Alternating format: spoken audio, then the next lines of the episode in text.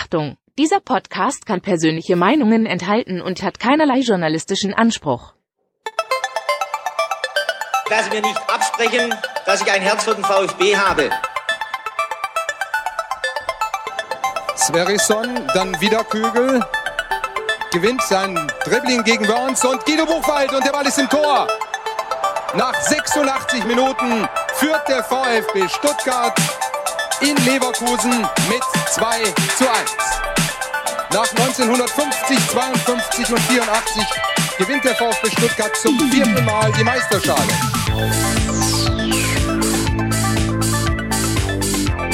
Jetzt müsste der Ball endlich noch einmal hereinkommen. Jetzt kommt er weit nach hinten auf Hitzelsberger! Mario Gomez, spitze Winkel, noch einmal nach innen. Pizza hat den Ball und es gibt noch einmal Abstoß vom Tor. Und jetzt ist das Spiel aus und der VfB Stuttgart ist deutscher Fußballmeister.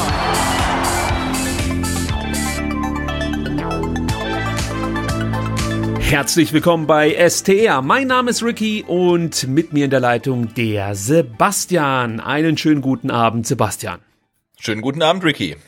Sebastian, gleich mal die Frage, wie sieht es aktuell an der Poster-Postfront aus? Also vielleicht hat es nicht jeder mitbekommen. Wir haben auf Telegram grandiose Mario Gomez Poster verlost und du bist jetzt derjenige, der das Ganze irgendwie verpacken muss und dann an die glücklichen Gewinner senden muss. Wie sieht's da aus? Äh, wie sagt man so schön? Ich bin dran. Nee, ich bin ganz, äh, ganz wirklich dran. Ich habe äh, Genau, wir haben, glaube ich, alle Adressen bekommen. Alle ähm, acht Stück sind da. Ähm, was ich natürlich jetzt noch nicht gemacht hatte und jetzt dann äh, vorgestern nachgeholt habe, war das nötige Verpackungsmaterial zu organisieren. Das dürfte morgen ankommen und dann geht der Versand auf jeden Fall ähm, ja morgen oder übermorgen über die Bühne, sodass die Poster, wenn es gut läuft, am Wochenende schon bei euch sind. Ja, guck mal, das klingt doch nicht schlecht. Und wir können gleich darauf hinweisen, dass es schon bald die nächste große ähm, ja, Verlosungsaktion gibt hier bei STR, denn wir werden, wie wir das regelmäßig tun, unter unseren Patreon-Unterstützern ähm, am 23.12. wieder was Schönes verlosen. Also äh, es wäre nicht schlecht, wenn ihr dann so ein kleines Auge auf Patreon werft, denn da werden wir euch dann natürlich darüber informieren, was ihr tun müsst, solltet ihr der glückliche Gewinner sein. Also für alle, die uns bei Patreon unterstützen, mal am 23. bzw. am 24.12.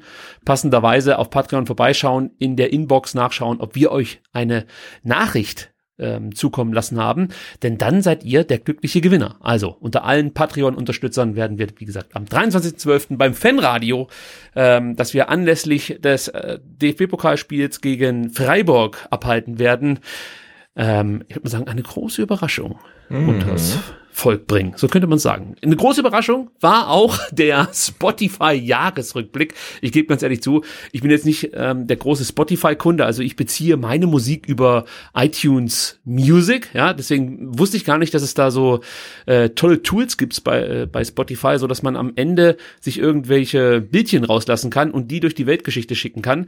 Ähm, wir haben einiges von euch bekommen, ähm, viele ja, Lobpreisungen, möchte ich mal so sagen, in unsere Richtung. Vielen, vielen Dank dafür. Wir haben auch ein bisschen was gepostet, aber nicht alle Bildchen. Ich hoffe, ihr seht uns das nach. Wir machen das natürlich deshalb, weil der ein oder andere, der uns auf Social Media folgt, dann vielleicht denken könnte, ja, ich hab's dann, glaube ich, verstanden. Also deswegen, äh, wir haben ja nicht ausgewählt, äh, äh, wen mögen wir am meisten oder keine Ahnung, welchen Post äh, finden wir am wertvollsten. Nein, das war halt einfach am Anfang, dass wir da ein paar retweet, retweetet haben und dann später uns einfach so bedankt haben. Aber auf jeden Fall ein herzliches Dank auch für die vielen, vielen netten Nachrichten. Also es ist wirklich für mich persönlich erstmal überhaupt nicht nachvollziehbar, warum so viele Leute uns hier zuhören. Aber tja, ich weiß nicht. Also es ist halt so. Deswegen muss ich jetzt damit klarkommen. Und du auch. Genau, Sebastian. uns freut's auf jeden Fall, dass, dass es so viele sind, die äh, ja dann so viele Minuten der STR hören. Also das ist ein Wahnsinn. Absolut. Und weil wir relativ viele Hörer haben, ähm, können wir wirklich dann auch hier schon wieder was vermelden, dass wir ohne die Hörer wahrscheinlich nicht rausgefunden hätten.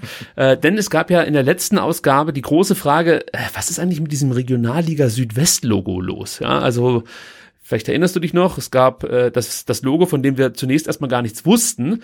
Ähm, man sah einen Fußballspieler und dann äh, bin ich der Meinung, waren es sieben Sterne, die ausgefüllt waren und zwei Sterne, die, die nicht ausgefüllt waren, farblich. Äh, und wir haben uns gefragt, warum ist das so? Also da muss ja irgendwie eine Bedeutung dahinter stecken. Und es ist natürlich so, es steckt eine Bedeutung dahinter. Erstmal zum Fußballspieler, da hätten wir auch selber drauf kommen können. Also der schaut übrigens in Richtung Südwesten. Ähm, gut, das ja, Macht Sinn, ja. Macht Sinn irgendwie, äh, genau. Und dann äh, wird hier die Erklärung geliefert, die sieben blauen Sterne symbolisieren die beteiligten Landesverbände. Also bei uns waren es halt weiße Sterne, aber ich denke mal, ähm, ja, das ist halt damit gemeint. Und habe ich erstmal nachgeguckt, was sind denn eigentlich die, die, äh, oder welche, welche Landesverbände sind denn das? Ja, und habe ich festgestellt, natürlich der Württembergische Fußballverband, dann der Badische Fußballverband, der Südbadische Fußballverband, der Hessische Fußballverband, der Südwestdeutsche Fußballverband, der Fußballverband Rheinland und der Saarländische Fußballverband. Die gehören zu den äh, sieben Landesverbänden, die praktisch mit dem ausgefüllten Stern auf dem Logo vertreten sind. Und dann gibt es noch die äh, zwei Sterne, die nicht ausgefüllt vertreten sind und die repräsentieren die Regionalverbände. Und zwar den Süddeutschen Fußballverband und den oder die Fuß und die Fußballregion Verband Südwest. So, dann könnte man das auch noch aufklären. Guck mal an. Ja, unfassbar. Allein schon, wie, wie kompliziert das, das Logo ähm, ist, ne? wenn man sieht, was für Verbände. Also es gibt den, den Südwestdeutschen Fußballverband, den Süddeutschen Fußballverband und die Fußball, den Fußballregionalverband Südwest. Also das ist, ist ja irre. Ähm, aber da hat sich dann jemand bei dem Logo zumindestens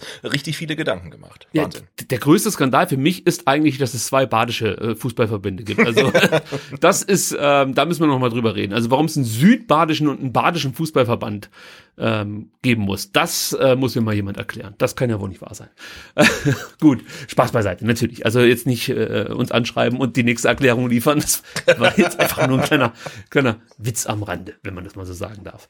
Gut, dann kommen wir schon äh, zur Partie gegen den SV Werder Bremen, von uns begleitet mit dem Fanradio. Das könnt ihr euch auch nochmal anhören, wenn ihr es verpasst habt, auf den diversen Plattformen. Äh, wenn nicht, werden wir jetzt darüber sprechen und dann werdet ihr eigentlich, glaube ich, das meiste sowieso über uns jetzt hier in dieser äh, in diesem Segment erfahren. Sebastian, Pellegrino Matarazzo sagte nach dem Spiel, es sah anders aus als zuletzt, aber es war eine reife Leistung. Der Mannschaftsgeist war sehr intakt, wir haben kämpferisch stark dagegen gehalten. Ja, was sagst du denn zum Spiel? Also konnte dich der, äh, ich würde mal sagen, etwas gezähmte VfB trotzdem begeistern?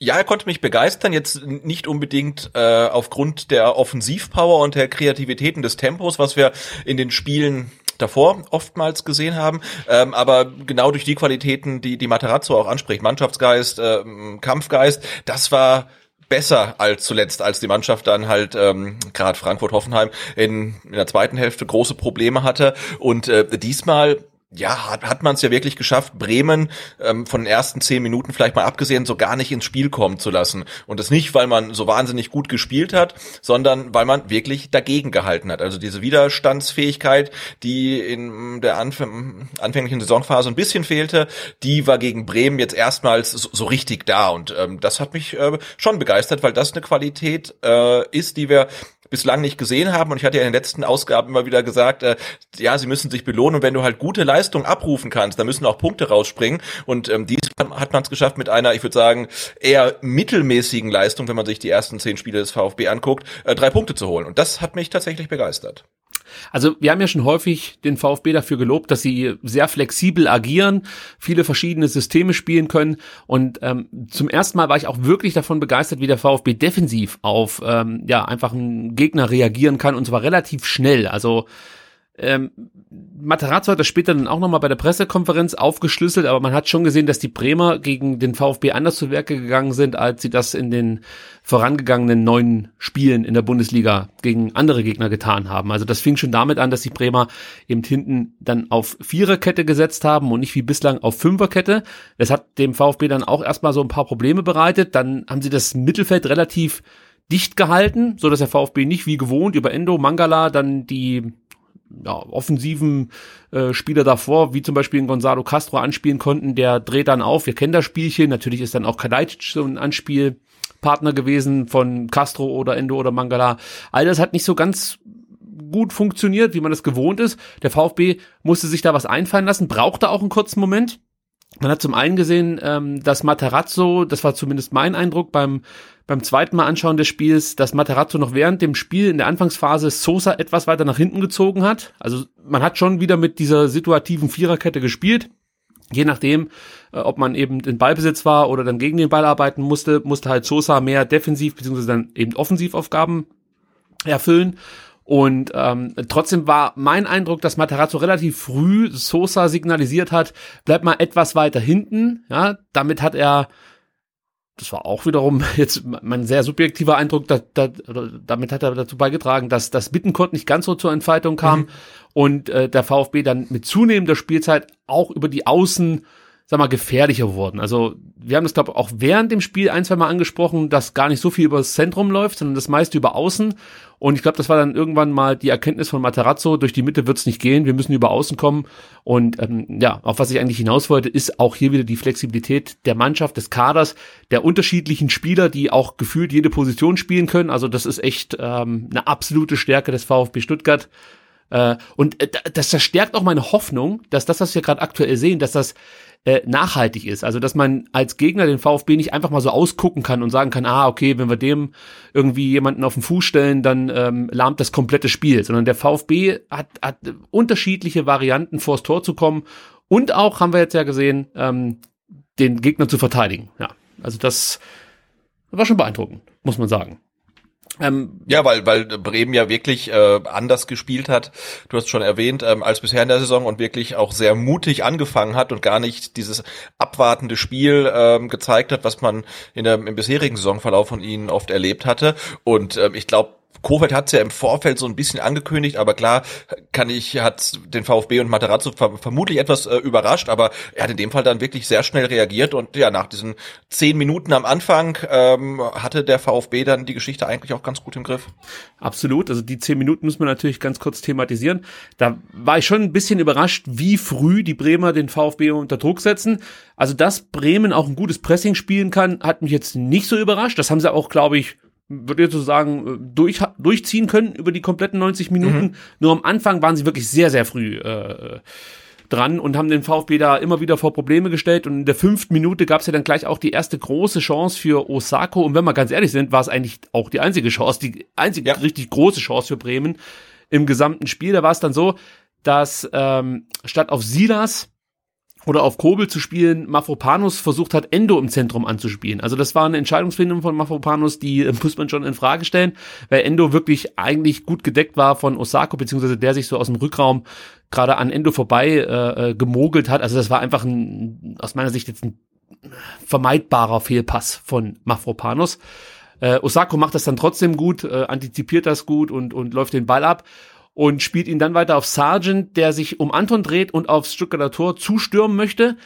Und dann gibt es eine Situation, ich glaube, die hat dazu beigetragen, dass der VfB hier nicht das 1 zu 0 kassiert hat, nämlich Osako läuft dann den Ball ab und, und schließt aus zwölf Metern ab, knapp übers Tor drüber. Ich glaube, wenn Osako nicht dazwischen gegangen wäre und Sargent einfach dann Tempo, also seinen Antritt hätte voll zur Geltung bringen können und, und Tempo aufnehmen ähm, können, äh, ich glaube, dann hätte er den direkteren Weg zum Tor gehabt und ich glaube, dass die, die Abschlusschance größer gewesen wäre, wenn Sargent da hätte durchgehen können. Aber Osako ja, hat dann natürlich, äh, sagen wir dem VfB, äh, so ein bisschen um dieses 1 zu 0 herumgebracht, indem er den Ball dann doch relativ weit übers Tor geschossen hat. Es sah zunächst knapper aus als, als angenommen, aber ja, es war eine Riesenchance für die Bremer. Da hatten wir richtig Ja, und also ich, ich habe mich da, äh, war sehr, sehr froh, dass er ähm, drüber geschossen hat. Er wollte irgendwie, ich glaube, in den Winkel schießen, hat dann äh, ziemlich deutlich verfehlt.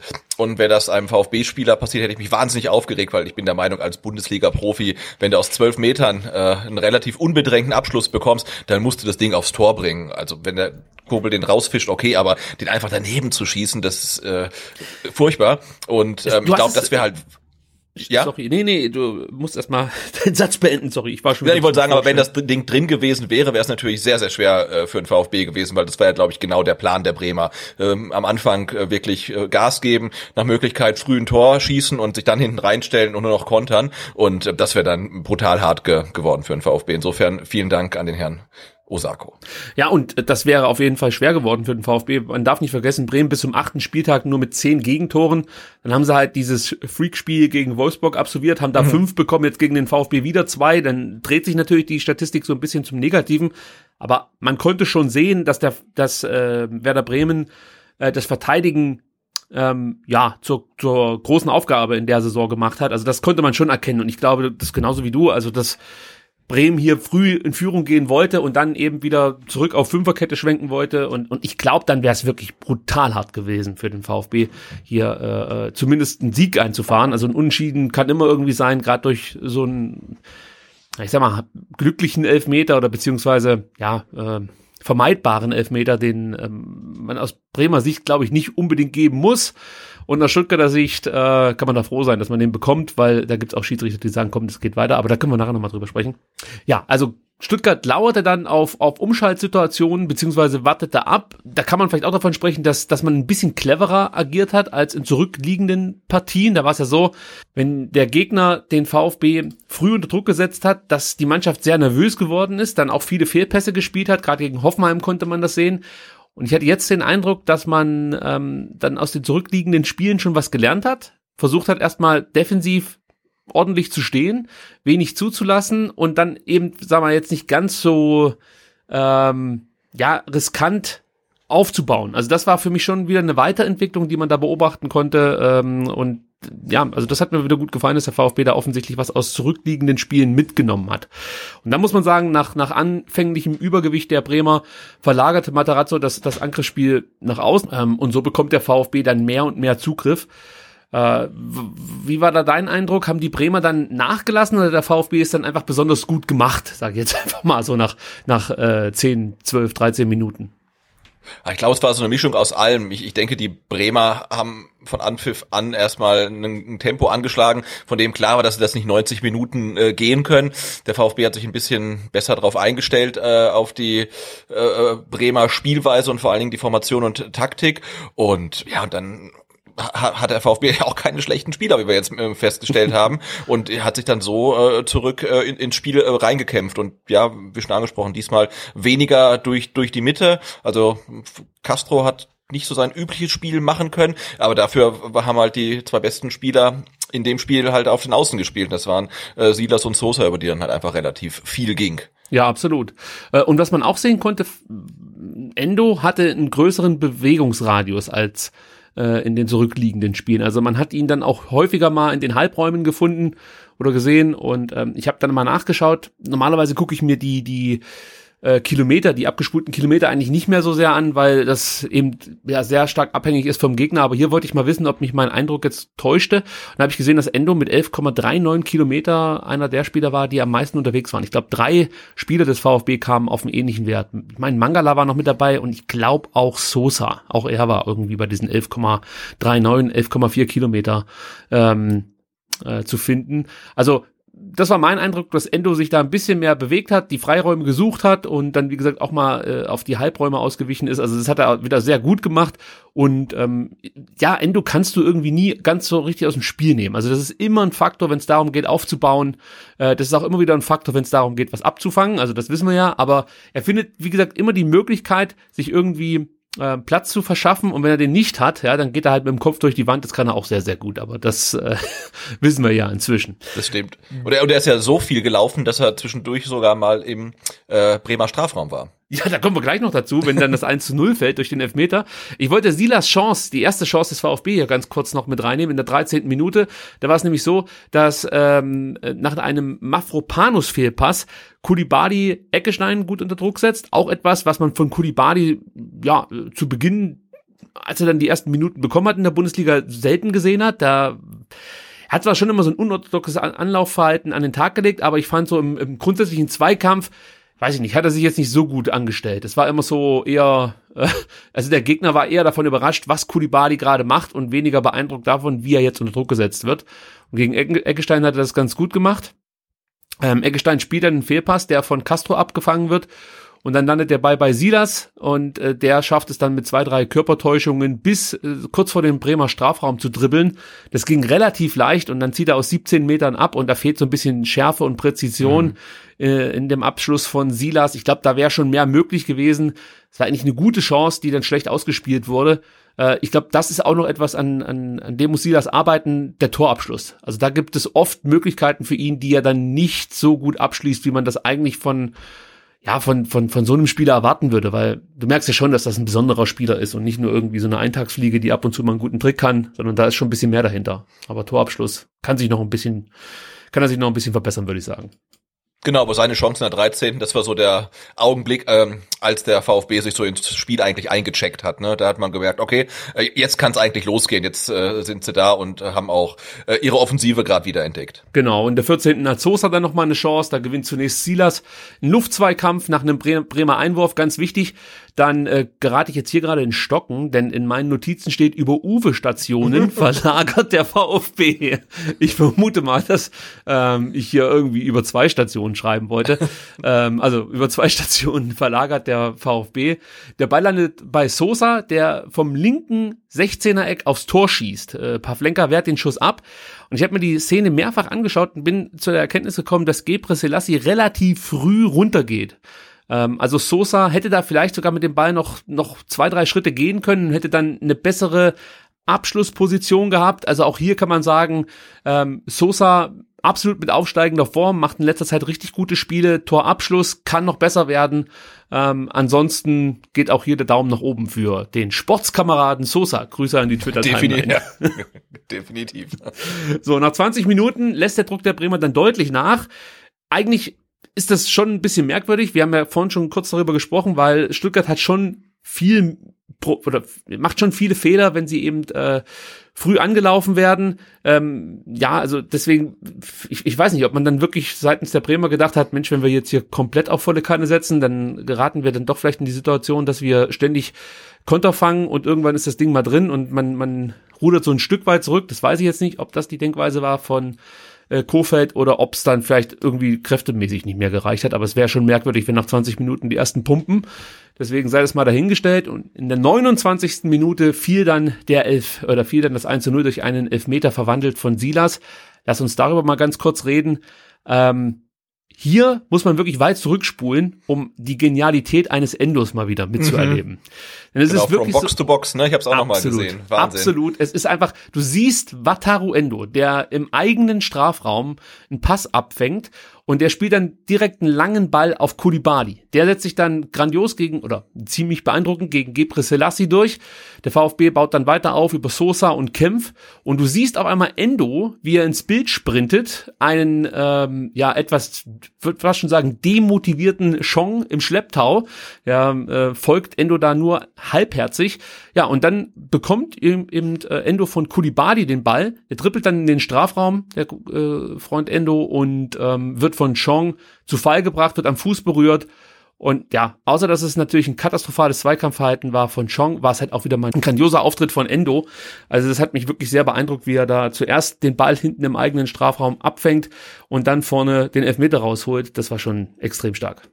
Ja, dass er auch den ganzen Weg halt mitgeht, ne? Also äh, muss er ja nicht. Also oder dass er auch so schnell mitgeht, ähm, dass er so früh auch dann wieder vorm Bremer Tor auftaucht und nicht die ganze Strecke irgendwie äh, trabt und dann irgendwie ankommt, wenn die Chance schon längst vorbei ist. Nee, also er ist da wirklich die ganze Zeit in der in der Situation drin und, und ja, läuft halt wirklich von Strafraum zu Strafraum, äh, äh klärt hinten und zehn Sekunden später holt er vorne den Elfmeter raus. Das war richtig gut. Ja, fantastisch. Geht so ein bisschen unter, ähm, weil man sich irgendwie so ein bisschen dran gewöhnt hat, dass er äh, mehr oder weniger immer und überall ist. Also das ist schon beachtlich, wie sehr man sich damit abfindet, dass Endo regelmäßig solche Spiele abliefert. Also ich kann oder könnte mir vorstellen, vor vor vier fünf Wochen wäre das da noch unser Man of the Match gewesen oder zumindest, äh, weiß ich nicht, jemand, dem man zwei Punkte gibt. Heute denkst du dir, ja, das war eigentlich eine, eine, eine ordentliche Partie von Endo und es wird gar nicht mehr so gewürdigt, wie man es eigentlich würdigen sollte.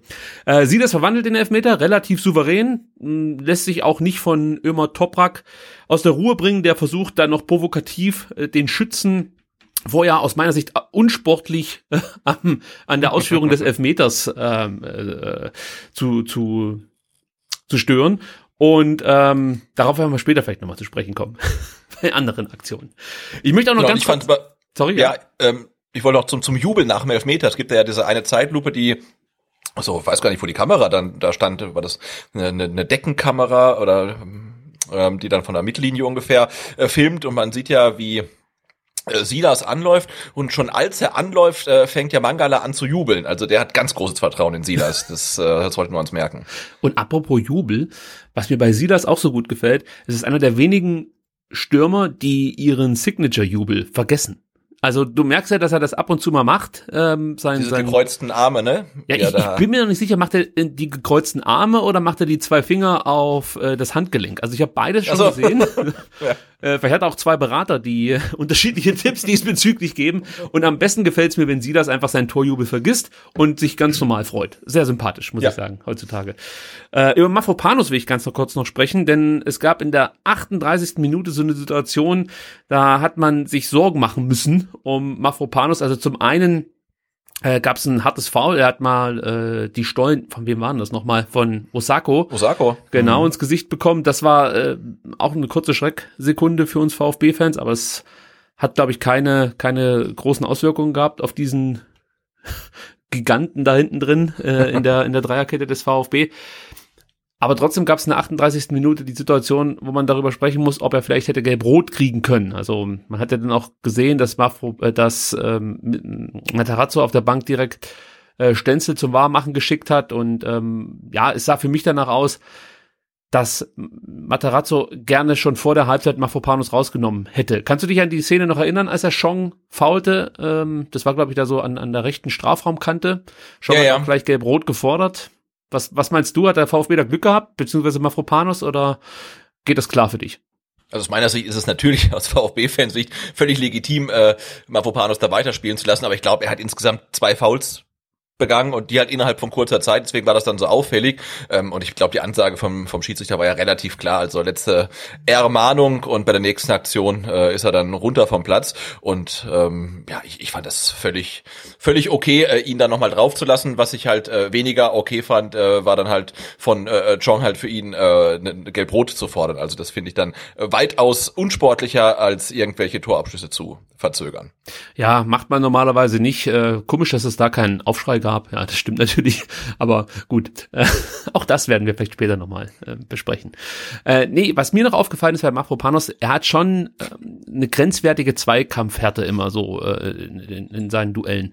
Also ich find's gut, ja, ich mag das auch, aber es ist natürlich schon schwierig. Also du hast es jetzt gesehen, er hat insgesamt sechs Zweikämpfe geführt, vier hat er gewonnen, die anderen zwei hat er verloren, allerdings weil er halt eben faul gespielt hat. Also es ist schon schwer, gegen ihn einen Zweikampf zu gewinnen. Also man könnte sagen, entweder du verlierst den Zweikampf oder er verletzt dich. Also natürlich in Anführungsstrichen, er verletzt ja, ja nicht jeden Spieler, aber äh, ich, ich denke, dass er da schon vorsichtig sein muss, weil selbst wenn es immer nur gelb ist, ja, pro äh, Spieltag, ist es natürlich eine Schwächung, wenn du dann regelmäßig den Spieler auswechseln musst oder dann eben ähm, aufgrund mehrerer Gelbsperren im Laufe einer Saison ersetzen musst. Weil du merkst halt schon, Mafropanos ist aus meiner Sicht äh, die bessere Alternative da hinten als Halbverteidiger. Also wenn ich das jetzt mit Stenzel vergleiche, sind das schon noch mal oder ist das schon noch mal ein Qualitätssprung, würde ich jetzt so sagen. Aber ja, Stenzel ist dann vielleicht ein bisschen abgeklärter in der Zweikampfführung. Ähm, hm, ja, ich hoffe, dass er da auch so ein bisschen dazulernt im Laufe ähm, ja, der, der nächsten Wochen und man muss natürlich bei Mafropanos in erster Linie hoffen, dass er fit bleibt. Aber du merkst halt schon, das ist eigentlich ein Spieler, ähnlich wie Gonzales, äh, wo du dich eigentlich darüber wundern musst, dass der das Trikot des VfB trägt und ähm, du natürlich auch ein bisschen froh sein kannst, dass Sven Mislintat den hier zumindest mal für ein Jahr ausgeliehen hat. Ich habe nichts dagegen, wenn man die Laie verlängert oder vielleicht sogar irgendwie sich einigen könnte auf äh, ein längerfristiges Engagement, weil ich glaube, Mafropanos ist schon sehr vielversprechend. Vorausgesetzt, er bleibt gesund. Er war wieder übrigens der Spieler mit den meisten abgefangenen Bällen beim VfB mit vier. Und das in 45 Minuten. Das hat er ja auch schon gegen ähm, die Bayern unter Beweis gestellt, dass er da richtig gut ist. Auch gegen Leverkusen hat er viele Bälle abgefangen. Also das sieht richtig gut aus. Und ganz kurz nochmal zu der Wechseloption von Seiten des VfB Stuttgart. Man konnte ja sehen, dass Stenzel, ich glaube schon in der 41. Minute, zumindest hinten im Trikot mal in einer äh, Kameraeinstellung ähm, auftauchte. Und trotzdem wurde dann nicht mehr vor der Halbzeit gewechselt. Matarazzo erklärte das später damit, dass es einfach ein bisschen zu lang gedauert hat, bis Stenzel äh, mhm. äh, einsatzbereit war und dann wollte man praktisch nicht noch direkt vor der Halbzeit wechseln, um sich nicht um eine weitere Wechselmöglichkeit dann in der zweiten Halbzeit zu, zu bringen. Nur da auch nochmal ganz kurz zur Aufklärung. Es ist ja so, du kannst ja inzwischen fünf Spieler wechseln, hast dafür aber nur drei Zeitfenster plus die Halbzeitpause zur Verfügung. Und hätte der VfB jetzt schon in der ersten Halbzeit gewechselt, hätte man dann eben nur noch in der zweiten Halbzeit zwei Wechselfenster übrig gehabt. Ähm, so hat man sich dieses ähm, Wechselfenster aufgespart, hat in der Halbzeit gewechselt und hatte dann in der zweiten Halbzeit drei Wechselfenster zur Verfügung. Ähm, ja, macht dann auch irgendwo Sinn. Mafropanos hat es ja doch ganz gut über die Zeit gebracht, muss man sagen. Genau, und ich glaube halt, ähm, das, was du angesprochen hast, er ist halt ein Spieler, der sehr stark über die Physis kommt. Und das halt äh, richtig zu dosieren, ist vermutlich auch eine Frage der Spielpraxis. Und er hat ja einfach jetzt nicht so viele Spiele am Stück und ich glaube, dass wir, dass wir uns darauf verlassen können, dass das äh, mit jedem Spiel besser wird, dass er dann wirklich seine äh, äh, starke Physis äh, ja besser, wie soll ich sagen, dosiert oder besser einsetzt und dann äh, nicht immer äh, am Rand einer gelben oder vielleicht sogar roten Karte wandelt. Er, er ist manchmal so im Hulk-Mode. Da hast du echt das ja, so, genau. er will einfach zerstören und das meine ich jetzt gar nicht so martialisch, wie es klingt. Und äh, du, du merkst aber trotzdem, dass er auch unheimlich viel Gefühl so in seinen Aktionen haben kann. Also gerade wenn er dann manchmal lange Bälle schlägt, das mhm. ist dann schon auch beeindruckend, wie genau die äh, kommen. Also das ist schon ein Spieler, ich kann mich da nur wiederholen, der wird auch, sollte er gesund bleiben, in, in nicht allzu ferner Zukunft regelmäßig, zumindest dann mal äh, europäisch, ob es jetzt die Euroleague ist oder ob es äh, am Ende die Champions League ist, bleibt sei mal dahingestellt, der wird ja schon, ich glaube, glaube ich, seinen Platz finden. Und das ist schon ein, ein, richtig, richtig guter Mann. Man erkennt schon gleich, warum Sven Missent hat den unbedingt nach Stuttgart holen wollte und ihn damals dann auch relativ jung zum FC Arsenal lotste. Also die Qualität ist, ist sofort erkennbar. Nur der Körper scheint äh, ab und zu Probleme zu bereiten. Aber naja, vielleicht wird das noch. Castro hast du vorhin schon angesprochen. Ähm, das ist mir auch wieder aufgefallen, dass er ähnlich wie gegen die Bayern nicht ganz so präsent war wie in den Spielen zuvor. Ähm, Gerade diese Aktion, die uns, ja, ich würde mal sagen, in der der ersten Phase ähm, gut gefallen haben, also in der ersten Saisonphase, die ich jetzt mal so bis zum vierten, fünften Spieltag definieren würde. Gerade in der Phase hat er uns richtig gut gefallen da hat er immer wieder diese Aktion drin gehabt, dass er den Ball bekommt, zum Beispiel von Mangala oder von Endo, dann aufdreht, dann ähm, vielleicht einen Außenbahnspieler anspielt oder direkt in die Spitze auf, auf Kalajdzic. All das fehlt ja so ein bisschen in dieser Partie.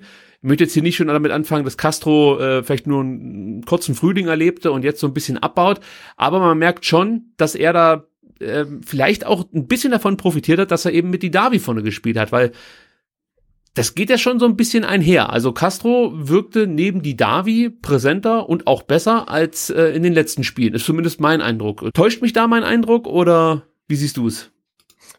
Ah, das kann ich gar nicht beantworten. Da müssten wir jetzt mal wieder äh, Daniel Didavi auf dem Platz sehen und dann gucken, ob äh, Castro auch äh, wieder besser spielt. Ähm, was ich halt glaube, ist, dass äh, die gegnerischen Trainer ja auch äh, sich auf den VfB vorbereiten und wahrscheinlich mittlerweile auch gemerkt haben sollten, dass äh, die Zentrale äh, beim VfB mit Mangala, Castro, Endo wahnsinnig stark ist und die werden natürlich versuchen, das im bester äh, in bester Baumschamanier die Mitte zuzumachen und das haben ja Eggestein und Groß auch versucht und ich glaube, dass es halt für für Castro auch nicht mehr so einfach ist wie noch äh, an den ersten Spieltagen. Das ist auch ein Faktor, denke ich. Und aber klar, es, es kann auch äh, wirklich sein, dass äh, Castro sich leichter tut, wenn Daniel Davi auf dem Platz Platz steht. Das können wir dann beurteilen, wenn das mal wieder der Fall ist. Ja, vor allem wird es äh, spannend zu beobachten sein, wie das jetzt gegen Dortmund läuft, wenn wahrscheinlich beide fehlen werden. Die da wieder ja. immer noch mit seiner Verletzung ausfallen wird. Also das ist noch nicht ganz raus. Vielleicht kann er auch spielen. Ähm, aber Castro fällt ja definitiv aus, weil er die fünfte gelbe Karte gesehen hat. Und dann bin ich mal gespannt, wie das äh, neu besetzte Mittelfeld des VfB dann eben diese zwei Ausfälle kompensiert. Kommen wir dann im nächsten Segment drauf zu sprechen. Auch noch auffällig in der ersten Halbzeit oder auch im gesamten Spielverlauf war, dass der VfB ungewöhnlich viele Halbfeldflanken ähm, geschlagen hat. Allerdings muss man gleich dazu sagen, es waren nicht diese Verlegenheitsflanken, sondern die kamen eigentlich schon mit Schnitt vors Tor. Äh, es war natürlich jetzt nicht jede Flanke gut, gar keine Frage. Und es kamen längst nicht alle an. Also 15 Flankenversuche gab es. Drei äh, fanden einen ein Mitspieler Sosa hat da noch die meisten an den Mann gebracht mit zwei, hat allerdings auch zehn Versuche gebraucht. äh, ja, da, natürlich, das wird dann oft kritisiert, ähm, aber prinzipiell glaube ich schon, dass das äh, ein taktisches Mittel war, das Matarazzo so vorgegeben hat, gerade in der ersten Halbzeit oder in den ersten Minuten ähm, dann auch noch der zweiten Halbzeit, als Kalajdzic da vorne rumgesprungen ist. Da hat man ja schon gesehen, dass der wieder mal viele Bälle festmachen kann, oft auch dann mit dem Rücken zum Tor einfach der Spieler ist, der die Bälle dann weiter verteilen kann, nicht viele Kontakte braucht, das sah echt gut aus. Und ich, ich denke schon, dass das jetzt hier nicht irgendwie so eine Verlegenheitsnummer war, wie wir das aus, aus zurückliegenden Spielzeiten des VfB kennen, sondern das war, glaube ich, schon hier auch eine Überlegung seitens Materazzo, dass man eben so ähm, sich Torchancen erspielen kann. Deswegen würde ich das jetzt hier gar nicht so schlecht reden wollen. Also, dass es, ähm, sag ich mal, von der Flankenausbeute insgesamt her nicht allzu gut lief, aber als, als taktisches Mittel würde ich es anerkennen. So möchte ich es mal sagen. ja, auf jeden Fall. Das war ja auch der Unterschied, ähm, finde ich, zwischen dem VfB VfB und Bremen, dass man äh, bei Stuttgart gesehen hat, äh, die haben auf jeden Fall einen Plan wieder im Gepäck, wie sie ähm, zum Torerfolg kommen wollen. Bei Bremen war das ja äh, so, wie wir es oftmals auch beim VfB schon mal gesehen hatten. Die wussten jetzt nicht genau, was sie mit dem Ball machen wollen. Ne? Also so einen ganz klaren Plan hat man da nicht gesehen. Und äh, beim VfB ist der ja äh, aktuell tatsächlich äh, immer zu äh, entdecken. Ja, man hat, glaube ich, zu spät äh, Mut bewiesen seitens der Bremer. Also man, man hat ja dann schon gesehen, als ähm, Kofeld dann gegen Ende des Spiels oder Mitte der zweiten Halbzeit ähm, einen richtigen rechten Offensivspieler gebracht hat mit, ähm, jetzt muss ich wieder gucken, wie der Name von dem Kollegen heißt, ähm, Volte Made, ja, das ist ja schon ein Spieler, der dann zum Beispiel auch einen Sosa mehr hinten gebunden hat. Und dann hat man natürlich aufgrund zum Beispiel der Größe von Selke auch häufiger mal die Möglichkeit gehabt, einen Ball irgendwie im, im, im Luftzweikampf zu erobern. Das hast du natürlich vorher mit Sargent oder mit Osako ähm, nicht gehabt. Also da muss man ja. grundsätzlich ja sagen, hat die VfB-Defensive mehr oder weniger nichts zugelassen. Also sie wurden da auch nicht so extrem gestresst, finde ich, von den, von den Bremern. Das, das wirkte oft wirklich so ein bisschen planlos. Ähm, aber wenn es dann mal gefährlich wurde, hat man das unheimlich souverän hinten raus verteidigt. Also das war im Endeffekt das, was ich mir vorgestellt habe im Vorfeld zur Saison, als wir immer davon gesprochen haben, ja, die Abwehr sieht gut aus und offensiv wird es wahrscheinlich ein Problem geben. So habe ich mir das vorgestellt, dass der VfB hinten relativ souverän die Sachen wegverteidigen kann und hier und da mal durch, durch einen individuellen Fehler sich ein Tor fängt. Ähm, aber das war jetzt hier diesmal auch nicht der Fall, sondern der VfB hat das wirklich über 90 Minuten gut verteidigt. Und ähm, da muss man schon sagen, also in, inzwischen ist dieses, ist dieses gesamte Gebilde ähm, schon sehr vielversprechend, dass der VfB da auf, auf den Platz stellt, Woche für Woche. Ähm, ja, und die, die Abwehrspieler gehören natürlich mittlerweile dazu. Die haben uns ja, ähm, ja zu Beginn der Saison dann ab und zu mal ähm, ja, die, die, die, die Falten äh, auf die Stirn getrieben, wenn man das so sagen kann. Ja, aber das scheint sich zumindest jetzt erstmal zu verbessern. Mal gucken, wie, langfristig diese Erkenntnis ist. 48. Ja, aber mit den, mit den dreien da hinten, also Kempf, Anton und Mavropanos, äh, da hat, fühlt man sich dann doch schon einigermaßen sicher. Also auch Kempf, finde ich, macht das in dieser Saison total gut. Anton war ein richtig guter Einkauf und äh, ja, gegen Bremen, die drei standen ja da drin und in der zweiten Halbzeit noch Stenzel und haben ja eigentlich relativ lässig äh, die ganzen langen Bälle der Bremer da rausköpfen können. Also das sah schon ganz souverän aus. Also ich muss gleich dazu sagen, wir haben heute ab und zu mal das Phänomen, dass ich losplappern will. Das ist jetzt nicht so neu. Und der Sebastian dann was sagt, aber wir haben heute leichte, leichte technische Probleme. Das heißt, ich höre den Sebastian immer so ganz, ganz kleines äh, Sekündchen versetzt, würde ich fast schon sagen. Und das führt dann eben dazu, dass wir oft mal übereinander drüber reden. Seht uns das so ein bisschen nach. Ähm, auf die auf die Schnelle konnten wir jetzt hier diese technischen Probleme nicht beheben. Ähm, aber ich denke mal, das ist halt einfach, was weiß ich, einfach mal so, ein so ein so ein Ausrutscher, den wir bis zur nächsten Ausgabe behoben haben. Gut. 48. Minute gibt's noch mal eine große Chance für den VfB durch Sosa. Da war es so, dass Mangala auf der rechten Seite viel Platz hat. Chong wieder mit einem schlechten Zweikampfverhalten ist zu weit weg von Mangala. Ähm, und von links läuft dann Sosa in den freien Raum ins Mittelfeld. Da gibt's wirklich eine ganz, ganz schlechte Bremer Raumaufteilung. Und was man hier wieder sagen muss, ähm, also Mangala verlagert dann das Spiel und das hat der VfB nicht nur in dieser Partie, sondern auch zuvor in den äh, Spielen richtig gut gemacht. Auch hier hat sich die Mannschaft weiterentwickelt. Also mir ist aufgefallen, in den ersten vier Spieltagen ähm, wurde viel zu selten das Spiel verlagert. Man hat da oft an auch Freiräume nicht so ausgenutzt, ähm, wie man das hätte machen können. Man hat da auch Chancen vertan und ich finde, das ist auch deutlich besser geworden. Also es funktioniert immer, äh, nicht immer und nicht immer perfekt, so möchte, wollte ich es eigentlich sagen, aber ähm, man erkennt da definitiv, dass die Mannschaft wirklich wöchentlich sich in, in allen Bereichen eigentlich verbessert oder zumindest nicht verschlechtert. Also es gibt natürlich dann hier und da auch mal ähm, äh, eine Stagnation einzelner Spieler, aber was ich meine, also man hat schon das Gefühl, mhm. dass der VfB sich von Woche zu Woche ähm, sicherer fühlt mit mit der Spielanlage, die er von Materazzo an die Hand bekommen hat und ähm, das das macht natürlich dann glaube ich auch die Spieler insgesamt mutiger und man hat Selbstvertrauen und das merkt man richtig, auch an solchen Aktionen, dass dann eben ähm, Sosa sich traut, mit nach vorne zu gehen, dann wie gesagt, diesen, diesen Freiraum zu erkennen, den Ball zu bekommen von ähm, Mangala. Und äh, man, man sieht dann auch, wie Sosa den Ball bearbeitet, also er legt sich die Kugel mit links vor, schließt dann aus 25 Metern ab und der Ball verfehlt nur ganz knapp den Torwinkel. Das wäre wirklich wahrscheinlich ein Tor des Jahres geworden, wenn das Ding reingegangen wäre oder zumindest mal ein Tor des Monats. Das sah schon sehr, sehr gut aus. Es gab noch eine zweite Option, äh, wenn man sich die Szene nochmal angucken will, in der 48. Minute, nämlich ein Flachpass auf den in die Tiefe startenden Kulibali. Vielleicht wäre das sogar die bessere Option gewesen, denn Kulibali hat da schon relativ viel Platz gehabt, ähm, hat sich da, glaube ich, von Gebre Selassie lösen können und ich könnte mir vorstellen, wenn Sosa da einen scharfen Pass gespielt hätte, dass Kulibali zumindest ähm, eine bessere Abschlusschance gehabt hätte als eben dieser 25-Meter-Schuss von Sosa, auch wenn er knapp am Torwinkel vorbeiging. Aber es war eine starke Aktion. Ja, und, und er hat jetzt auch das Selbstvertrauen, so einen Schuss mal zu nehmen. Und äh, auch äh, gegen Hoffenheim war das ja, glaube ich, wo er dann auch links über den Flügel kommt, dann nochmal den Haken nach innen macht, damit rechts abschließt. Also so viele Abschlüsse, wie, wie Sosa jetzt in den letzten Spielen hatte, hat er, glaube ich, in der ganzen Zweitligasaison nicht gehabt. Ich meine, er hat auch nur zwölf Spiele gemacht. Aber ähm, also er hat einfach mehr, mehr Selbstvertrauen und ich finde, man spürt bei ihm und man sieht ihm an, er fühlt sich jetzt gerade auch wirklich äh, wohl beim VfB und in seiner Position. Ähm, klar, die Vertragsverlängerung ist natürlich auch ein Indiz dafür. Und äh, der wird immer wichtiger jetzt für das Team. Der wird immer wichtiger, absolut. Und wie gesagt, er rückt halt immer häufiger dann auch mal ein, also von außen und kommt so zu Torabschlusssituationen. Das kannten wir von Sosa eigentlich nicht. Also wir wussten ja immer, der kann gut flanken.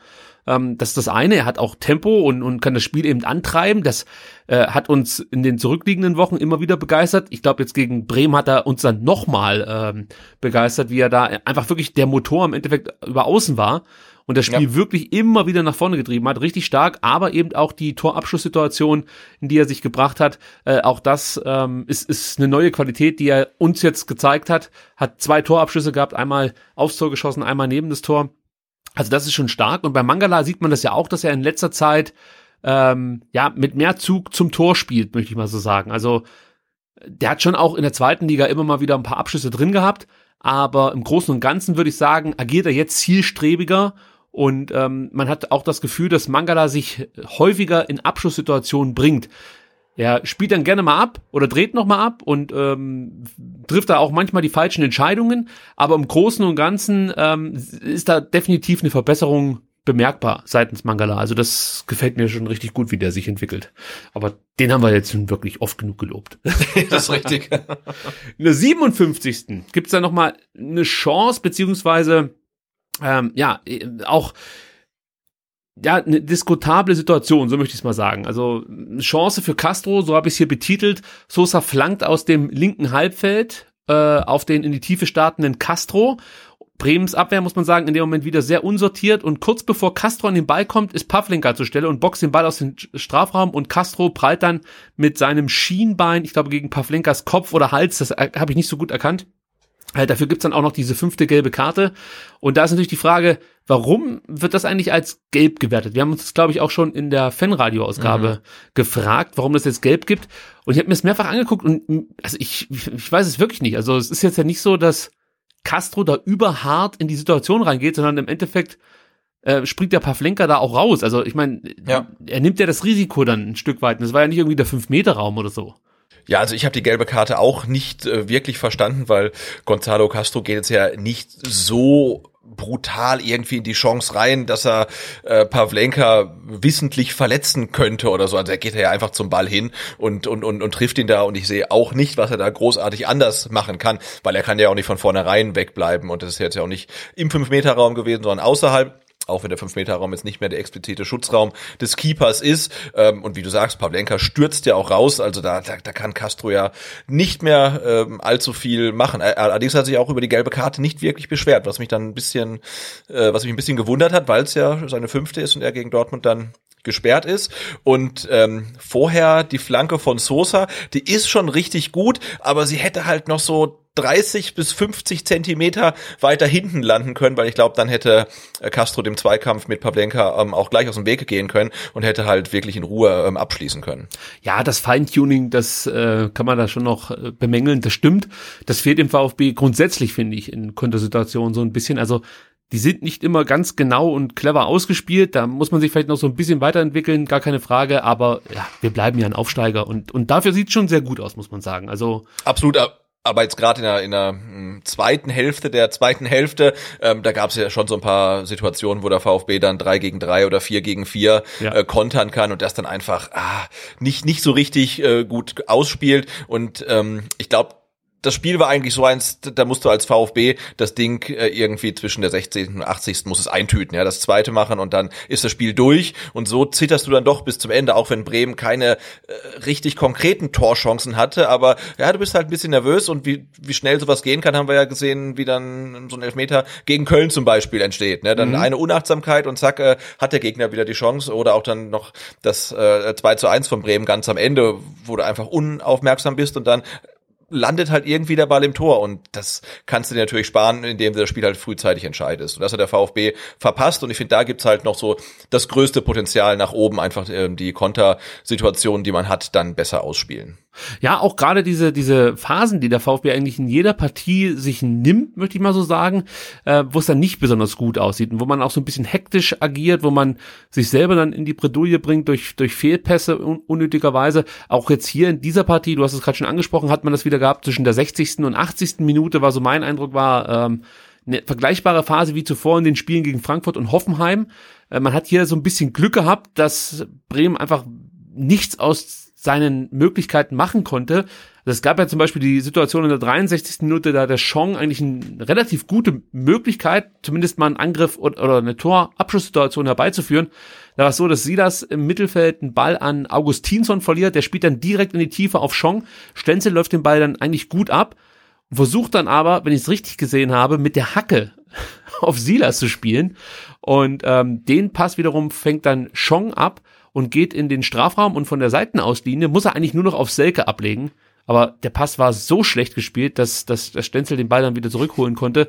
Also da haben wir so ein bisschen Glück gehabt, dass Chong ähm, ja, einfach, äh, ich würde mal sagen, jetzt nicht unbedingt seinen besten Tag hatte gegen den VfB Stuttgart, weil eigentlich sitzt dieser Pass auf äh, Selke und dann steht's 1-1 und äh, dann sind wir halt wieder in so einer Situation, wo man, wo man wahrscheinlich aufpassen muss, ob das Spiel jetzt nicht komplett kippt, weil ich hatte, wie gesagt, schon das Gefühl, so zwischen der 60. und 80. Minute, ähm, dass Bremen äh, den VfB zumindest mal vor Aufgaben gestellt hat. Ich habe es nicht ganz so gesehen wie ähm, Florian Kofeld, der mehr oder weniger davon gesprochen hat, dass das Stuttgart ja eigentlich chancenlos war. Also ich übertreibe das jetzt ganz mhm. bewusst. Und ich fand dann ganz niedlich, wie er gesagt hat, ja, wir hatten äh, mehr Torabschlüsse und wir haben mehr, mehr Zweikämpfe gewonnen und hatten mehr Ballaktionen. Und wenn du dann die Statistik anguckst, siehst du halt, okay, Ballaktionen VfB gegen Bremen waren äh, 53 zu 47 für Bremen. Okay, das ist eine, ein bisschen mehr für Bremen, aber jetzt nicht so, man sagen kann, äh, man hat das Spiel irgendwie dominiert. Und in der ersten Halbzeit hatte der VfB mehr Ballbesitz, in der zweiten Halbzeit hatte Bremen mehr Ballbesitz. Das macht natürlich auch ein Stück weit Sinn, weil der VfB eben die Mannschaft war, die das, die die Führung verteidigt hat. Äh, und, und zum Thema Torabschlüsse, ja, das stimmt natürlich auch, dass Bremen 13 Mal aufs Tor geschossen hat und beziehungsweise Torabschlüsse hatte und der VfB nur 11. Aber wenn man schaut, wie oft gingen die Bälle denn aufs Tor, sieht man halt, äh, der VfB hat sechsmal einen Schuss aufs Tor gebracht und Bremen nur drei. So, da dreht sich das Ganze. Und wenn man dann bei den Großchancen guckt, wird's noch deutlicher. Da hat der VfB nämlich zwei gehabt und äh, Werder Bremen null. Also von daher mhm. verstehe ich nicht ganz, was ähm, Florian Kofeld da gesehen hat. Und ähm, ja, muss, muss an der Stelle sagen, Herr Kofeld, Sie liegen da, glaube ich, ein bisschen falsch. Der VfB hat dieses Spiel, glaube ich, schon verdient gewonnen. Ähm, Stenzel will ich noch mal ganz kurz thematisieren. Ähm, ja, jetzt muss ich vorsichtig sagen. Also ich fand es nicht ganz schlecht, was er so gemacht hat. Das war jetzt nicht irgendwie eine Katastroph katastrophal schlechte Partie. Aber wir haben ja zuletzt immer mal wieder gesagt, ja, der Stenzel, der hat es auch echt schwer, weil Kulibadi jetzt nicht unbedingt die große Hilfe ist als äh, Wingback. Anders als das vielleicht Silas ist, der dann auch Zweikampfstärker ist und sich auch nicht zu fein ist. Nicht, dass Kulibadi keinen Bock darauf hätte, aber weißt du, wie ich meine? Der, der, der ist ja. halt williger, dann auch mal hinten auszuhelfen. Das merkst du bei ähm, Silas schon, dass er das komplett jetzt ja, verinnerlicht hat und, und, da schon mithilft äh, auf der rechten Seite und das auch gut macht. So, und Stenzel hatte jetzt praktisch Silas vor, vor sich, der hat das gut mitgemacht, wie von mir gerade angesprochen, und trotzdem fand ich Stenzel jetzt nicht so überragend, möchte ich mal sagen. Wie siehst du da die Entwicklung von Stenzel aktuell? Ja, auch ein bisschen schwierig. Also äh, der ist jetzt relativ weit davon entfernt, sich seinen Stammplatz zurückzuerkämpfen. Also dafür macht es dann äh, Mavropanos zu gut und wenn Stenzel dann mal die Gelegenheit hat, wieder zu spielen, kann er zumindest nicht vollends überzeugen. Also ich fand auch gegen Bremen war das jetzt nicht unbedingt seine beste Leistung. Also schon ein kleiner Unsicherheitsfaktor gewesen. Die Chance von Chong hast du angesprochen. Ah, und auch sonst äh, kam er irgendwie relativ schwer rein in die Partie. Vielleicht ist es auch nicht sein Ding, irgendwie eingewechselt zu werden. Vielleicht äh, ist ja jemand, der dann von Anfang an spielen muss, um seine ganze Leistung abrufen zu können. Aber er hat mir jetzt gegen Bremen äh, auch nicht so gut gefallen, ohne jetzt natürlich ein kompletter Ausfall gewesen zu sein. Das muss man natürlich auch festhalten. Also was die Zweikampfwerte angeht, war es durchschnittlich, zehn Zweikämpfe geführt, vier gewonnen. Ähm, bei der Passquote war es auffällig schwach von Stenzel, da hat er nämlich nur äh, eine 70-prozentige Passquote. Äh, das kennt man von Stenzel eigentlich deutlich besser. Ähm, also wenn der unter 80 Prozent ist, dann äh, stimmt schon mal mhm. irgendwas nicht so gefühlt. Also wir haben uns eigentlich dran gewöhnt, dass er weit über 85 Prozent äh, Passquote äh, er, er erzielt oder schafft. Äh, auch bei den langen Pässen hat er äh, schon bessere Tage gehabt. Er hat fünf lange Pässe geschlagen, einer kam an. Also äh, es wirkt auch so, als ob er im Aufbauspiel nicht mehr das der Mannschaft geben kann, was ihn eigentlich lange Zeit ausgezeichnet hat. Natürlich in der zweiten Liga, aber auch zu Beginn ähm, der Bundesliga-Saison fand ich, war das immer wieder auffällig, wie wichtig er fürs Aufbauspiel war. Das fehlte mir jetzt nach seiner Einwechslung ein Stück weit. Natürlich auch undankbar, gar keine Frage. Er kommt da rein. Ähm, der VfB ist, ist glaube ich, erstmal damit beschäftigt, dieses Spiel relativ ähm, emanzipiert, würde ich fast schon sagen, ähm, über die Zeit zu bringen. Also das sah schon mhm. sehr, sehr souverän aus. Das war jetzt nicht irgendwie hektisch schnell aufs Zweite gehen. Nee, nee, das war alles sehr kontrolliert und ähm, sehr erwachsen, möchte ich mal sagen. Ich glaube, das habe ich auch im Livestream schon gesagt. Ja, äh, ja und, und dann kippte das Spiel so, sag ich mal, bisschen in Bremer Richtung, dass die mehr Chancen hatten. Vielleicht beurteile ich Stenzel jetzt hier auch ein bisschen zu scharf und ähm, wir sollten ihn, ihm ruhig die Möglichkeit geben, dann vielleicht irgendwann bei einem Startelf-Einsatz dann auch ähm, ja, äh, vielleicht sollte ich ihm dann noch eine zweite Chance geben. Aber ich, ich, schreibe ihn ja noch nicht ab. Aber es ist mir noch aufgefallen, dass er so ein bisschen abgebaut hat in den letzten Spielen, auch wenn er da. Aber wusstest du eigentlich, dass Pascal Stenzel der sechstteuerste äh, Einkauf äh, der Freiburger war? In der Vereinsgeschichte. Der sechst, ach, der Vereinsgeschichte. Ich habe gerade überlegt, mhm. äh, nee, das wusste ich nicht. Ich weiß nur, dass ich meine, er hat Santa Maria der teuerste ist. Genau, der hat jetzt 10 Millionen gekostet und äh, Grifo 7, äh, 7 Memedi 6,3, Luca Waldschmidt 5, äh, Roland Schalay 4,5 und Pascal Stenzel 4,1 Millionen haben die sich den kosten lassen. Das wusste ich gar nicht. Ja, das ist schon eine Ansage. Also ähm, ja, pre-Corona könnte man sagen. Mhm. äh, von daher macht es vielleicht Sinn. Gut, der VfB ähm, hat dann so ab der 70. Minute soll man das Heft wieder in die Hand genommen. Auch wenn Bremen weiterhin zumindest versucht hat, sich Chancen zu erspielen, gab es in der 73. eine gute Chance für Silas. Da war es so, dass Kempf den Ball im eigenen Strafraum von Selke erobert hat. Auch wieder sehr, sehr stark gemacht von Kempf, der ein richtig gutes Spiel gemacht hat. Auch mal wieder, muss man sagen. Auch mit richtig ja. guten Leistungen zuletzt. Clement bekommt dann die Kugel und schlägt den Ball cross äh, die Linie, die linke Linie runter. Silas setzt sich da toll durch im Sprintduell gegen Toprak. Wir haben im Livestream schon darüber gesprochen, dass Toprak wirklich einer der schnellsten Innenverteidiger der Bundesliga war. Ich weiß nicht, wie es aktuell ist, aber er war es zumindest mal. Aber gegen Silas sieht auch der keine Sonne. Und ich glaube, ähm, dass Silas dann den, den Ball nicht kontrollierter platzieren konnte, ähm, lag so ein bisschen daran, dass er zu viel Speed-Überschuss in dem Moment hatte. Also der war so schnell unterwegs, dass es auch, ja, für ihn, glaube ich, schwer war in dem Moment, dann, ja, da war er. Was das richtig zu timen, dann einfach den Abschluss. Zu, zu schnell für sich selbst, ja. ja gefühlt ja. Und Friedel hat dann auch ja. so ein bisschen gestört. Also, ähm, aber trotzdem, du hast es ja vorhin schon richtigerweise angesprochen, das war halt auch so eine Situation, die musst du einfach besser zu Ende spielen und, und dann wirklich das 2-0 auch mal machen, weil dann hast du halt Ruhe. Also wenn du dann in der 73. Minute das 2-0 machst, lege ich mich fest, ist das Spiel durch. Also, mhm ich kann mir nicht vorstellen, dass Bremen dann nochmal groß zurückkommt. Ich kann mir dann sogar eher noch vorstellen, dass der VfB vielleicht noch ein 3-0 nachlegen kann, weil ich die Bremer von der Mentalität schon so einschätzen würde, dass sie versuchen, äh, zurückzukommen. Aber man hat es ja gesehen, wirklich Chancen haben sie sich eigentlich nicht erspielt. Und wir haben jetzt hier keine groß unterschlagen, sondern ich habe eigentlich schon die wirklich gefährlichen Szenen ähm, alle mit reingenommen und es waren eben nur die zwei oder drei, die ich jetzt hier äh, mit dir zusammen aufgearbeitet habe. Sonst war da nicht allzu viel. Ja, genau. Also Gregor Kobel hatte, glaube ich, so gut wie nichts zu tun. Ne, der musste, glaube ich, vielleicht einmal ein, zwei Flanken vielleicht mal äh, runterfischen, aber dass der irgendwie mal ähm, zu einer Parade gezwungen wurde, das, das gab's ja gar nicht. So, jetzt kommen wir zur großen Aufreger-Aktion äh, des äh, 10. Bundesligaspieltags. Äh, 90. Minute, ich glaube schon die Nachspielzeit. Äh, ja, genau, die 90 fahren gerade grad rum, da irgendwie 90-05 oder irgendwie so war das, ja. Genau, Silas macht sein Tor, aber wie kam es dazu? Also erstmal Sosa, der einen langen Ball aus dem eigenen Drittel in die Bremer Hälfte schlägt, also der holt sich hier den Assist. Und ähm, also wenn man, ich denke mal, den kann man da schon den Assist geben. Also ohne diesen langen Ball weiß gar nicht, wie das der, wie das der Kicker bzw. DFL dann gewertet hat. Muss ich nochmal nachgucken. Egal. Sosa schlägt den langen Ball aus dem eigenen Drittel in die Bremer Hälfte. Toprak legt den Ball dann schlampig mit der Brust zurück auf Pavlenka. Und dann kommt eigentlich die, die Szene schlechthin, weil Silas antizipiert schon früh und zieht den Sprint rechtzeitig an und stiehlt Pavlenka den Ball vom Fuß und läuft aufs leere Tor zu.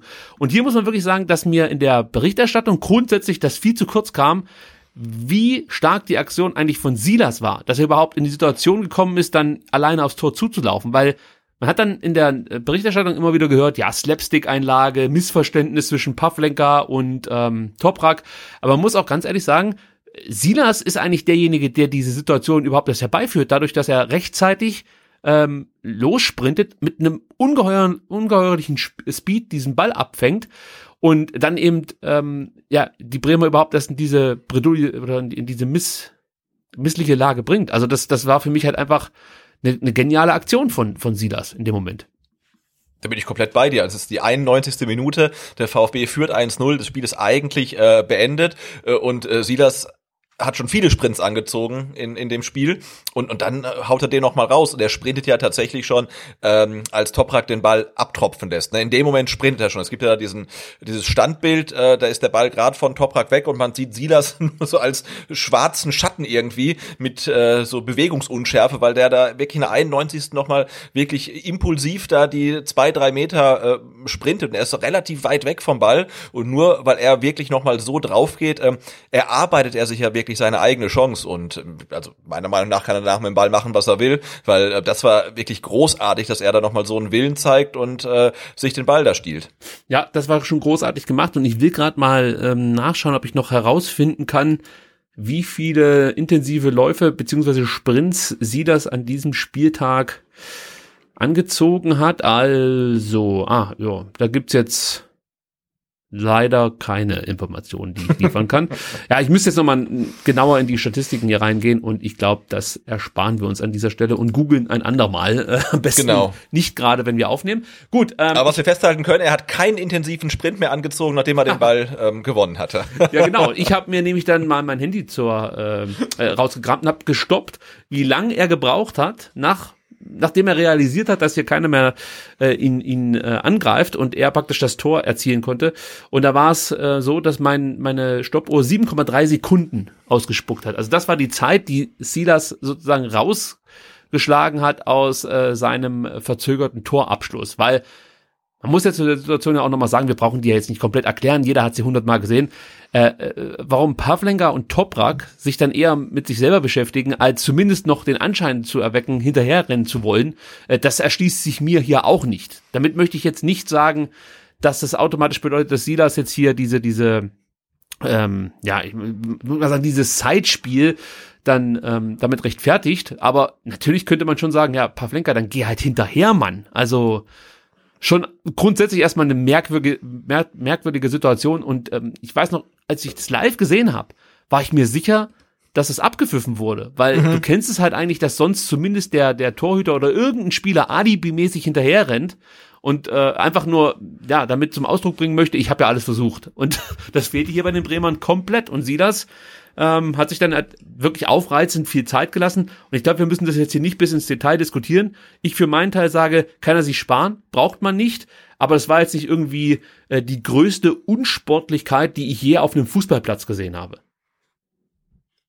Nee, also un unnötig ist ja vieles auf dem Fußballplatz. Also gelbe Karte für einen Gegner fordern, unnötig. Schwalben, äh, unnötig. Äh, sich nach einem leichten Foul, äh, wo man einen Fuß gegen Knöchel bekommen hat, das Gesicht halten, unnötig. Also ich finde ganz viele Sachen auf dem Fußballplatz unnötig. Und die Aktion von Silas war auch unnötig. Aber also man kann jetzt über die Ursachen oder über die Motive diskutieren. Ich kann mir wirklich vorstellen, dass er am Anfang genauso irritiert war wie wir und hat er mal geguckt und hat er gemerkt, okay, jetzt passiert nichts mehr und dann lasse ich mir halt auch die Zeit. Ähm, dann zu sagen, das ist Zeitspiel, ne? du hast gesagt sieben Sekunden, das ist glaube ich relativer Quatsch, weil wenn er den Ball halt rein äh, macht und dann sonst wohin läuft äh, vor die vor den imaginären Gästeblock oder zur Eckfahne, dann nimmt er mehr als sieben Sekunden von der Uhr runter. Aber dass er jetzt mit der Aktion irgendwie die die die Gegner verhöhnen wollte, kann ich mir auch nicht vorstellen, weil dann wäre sein Torjubel ja ein ganz anderer gewesen, weil der fand ja quasi nicht statt und als er merkte, dass er dann zum Beispiel äh, Selke dann doch irgendwie ein bisschen sauer gemacht hat, ähm, hat er ja komplett deeskalierend agiert und hat gesagt, okay, äh, sorry, war nicht so gemeint, lass mal weiterspielen. Also, ja, Haken dran. Das war für mich übrigens noch der Oberhammer. Da kommt der Selke angestürmt wie so ein Irrer und geht ihn verbal und, und fast auch schon körperlich an. Der sieht dafür gelb. Äh, Silas sieht dann übrigens auch noch gelb, was, was für mich schon wieder der nächste Skandal ist, weil der Schiedsrichter Frank Willenburg später erklärt, ja, er hat Silas deshalb verwandt, ähm, weil er das Verhalten gegenüber Selke provozierend empf äh, äh, empfunden hat. Also da kann man auch sagen, äh, bitte, okay, ähm, ich habe das komplett anders gesehen. Silas hat sofort die Hände gehoben, wollte weggehen und es war Selke, ja, der Schwalbenkönig schlechthin, ja, spielt sich hier als moralische Instanz auf. Da habe ich auch gedacht, das, das kann doch echt nicht dein Ernst sein. Das ist ein Spieler, der wirklich dafür bekannt ist, ständig Schwalben zu schinden, immer wieder zu diskutieren. Jeder Gegenspieler sagt, der Selke, das ist im Endeffekt ist das der Mike Franz der der 2020er, kannst du sagen. Also wirklich ein Arschloch auf dem Platz, muss man einfach mal so sagen. Und ausgerechnet der rennt über den nicht über den halben Platz, sondern über den ganzen Platz, über den ganzen Platz, um sich darüber zu beschweren, dass ähm, Silas sich jetzt sieben Sekunden Zeit gelassen hat bei der Torerzielung. Da, da ist mir schon wieder wirklich die Hutschnur geplatzt. Und danach gibt er ein Interview und sagt, ich glaube, dass er, dass es respektlos war. Da brauchen wir nicht drum rumreden. Der Junge macht ein super Spiel. Dann soll er den Ball einfach reinhauen und nicht so rumlaufen. Wo ich mir denke, halt doch einfach das Maul. Also, Baby Selke, halt doch einfach das Maul in dem Moment. Du hast doch das auf dem Platz offensichtlich auf dem Platz geklärt, aber das hat ihm nicht gereicht. Er wollte es dann ja, unbedingt ja, ja. auch nochmal äh, vor dem Sky-Mikrofon sagen. Äh, also, ein ganz, ganz unangenehmer Zeitgenosse, der sich hier aufgespielt hat. Äh, und zwar zu Unrecht aus meiner Sicht. Da gibt es vielleicht andere Bremer Spieler, den hätte ich das eher irgendwie auch abgenommen, dass sie da wirklich, ähm, weißt du, dass sie das einfach scheiße fanden. Bei ihm war das, glaube ich, ja, wieder so ein Mittelpunkt-Ding, glaube ich. Genau, also wenn der Pavlenka sagt, ne, das ist für mich dann schon irgendwie blöd, jetzt dann noch extra zur Linie gehen zu müssen, nur um zu warten, dass er dann reinschießt, das kann ich dann verstehen, dass es für ihn halt blöd ist. Ne? Aber jetzt gerade Selke, wie gesagt, du hast angesprochen, der kommt auch mal ganz vorne zurückgelaufen. Äh, und ja, das, äh, genau, und, und Silas bekommt dann gelb, ähm, eigentlich für ähm, nichts. Und ähm, Colinas Erben haben es ja relativ schön geschrieben, finde ich. Ähm, es war wohl eher eine Verwarnung für die moralische Mitverantwortung äh, Wamangitukas an der Gesamtsituation. Ähnlich wie es bei einer Rudelbildung auch gerne Salomonici einmal gelb auf beiden Seiten gibt zur Beruhigung der Lage. Also eigentlich hat sie das Gelb dafür gesehen, ähm, dass er der Grund war, warum sich Davy Selke aufgeregt hat. Aber so einen Scheiß können sich auch wieder nur Schiedsrichter ausdenken. nee, jetzt mal ehrlich, also das, ja, ja. Ich, ich, bin ein großer Fan von Colinas Erben und das sind ja auch nicht die, die, die sich die Regeln einfallen lassen, die erklären sie uns Gott sei Dank nur halbwegs äh, genau. äh, verständlich. So, aber prinzipiell finde ich das immer völlig unverständlich, wie man beiden zum Beispiel dann gerade in diesen Situationen gelb gibt, wenn sie sich so ein Wortgefecht liefern. Ich erinnere mich da zum Beispiel an die Situation mit äh, Massimo und Bellarabi gegen Leverkusen, ja, wo ja. die Aggression nur von einem Spieler ausgeht und trotzdem kriegen beide gelb. Was soll denn der Scheiß? Das kann es doch in dem Moment nicht sein. Du, du, du siehst doch, von welchem Spieler jetzt hier gerade die Aggression ausgeht, wer hier die Scheiße gebaut hat, dann verwann doch den, der sich hier unfair auf dem Platz verhält oder unsportlich und nicht irgendwie so salomonisch noch irgendwie dann den anderen, damit es nicht so rüberkommt, als, als würde der Schiedsrichter hier für eine Seite pfeifen.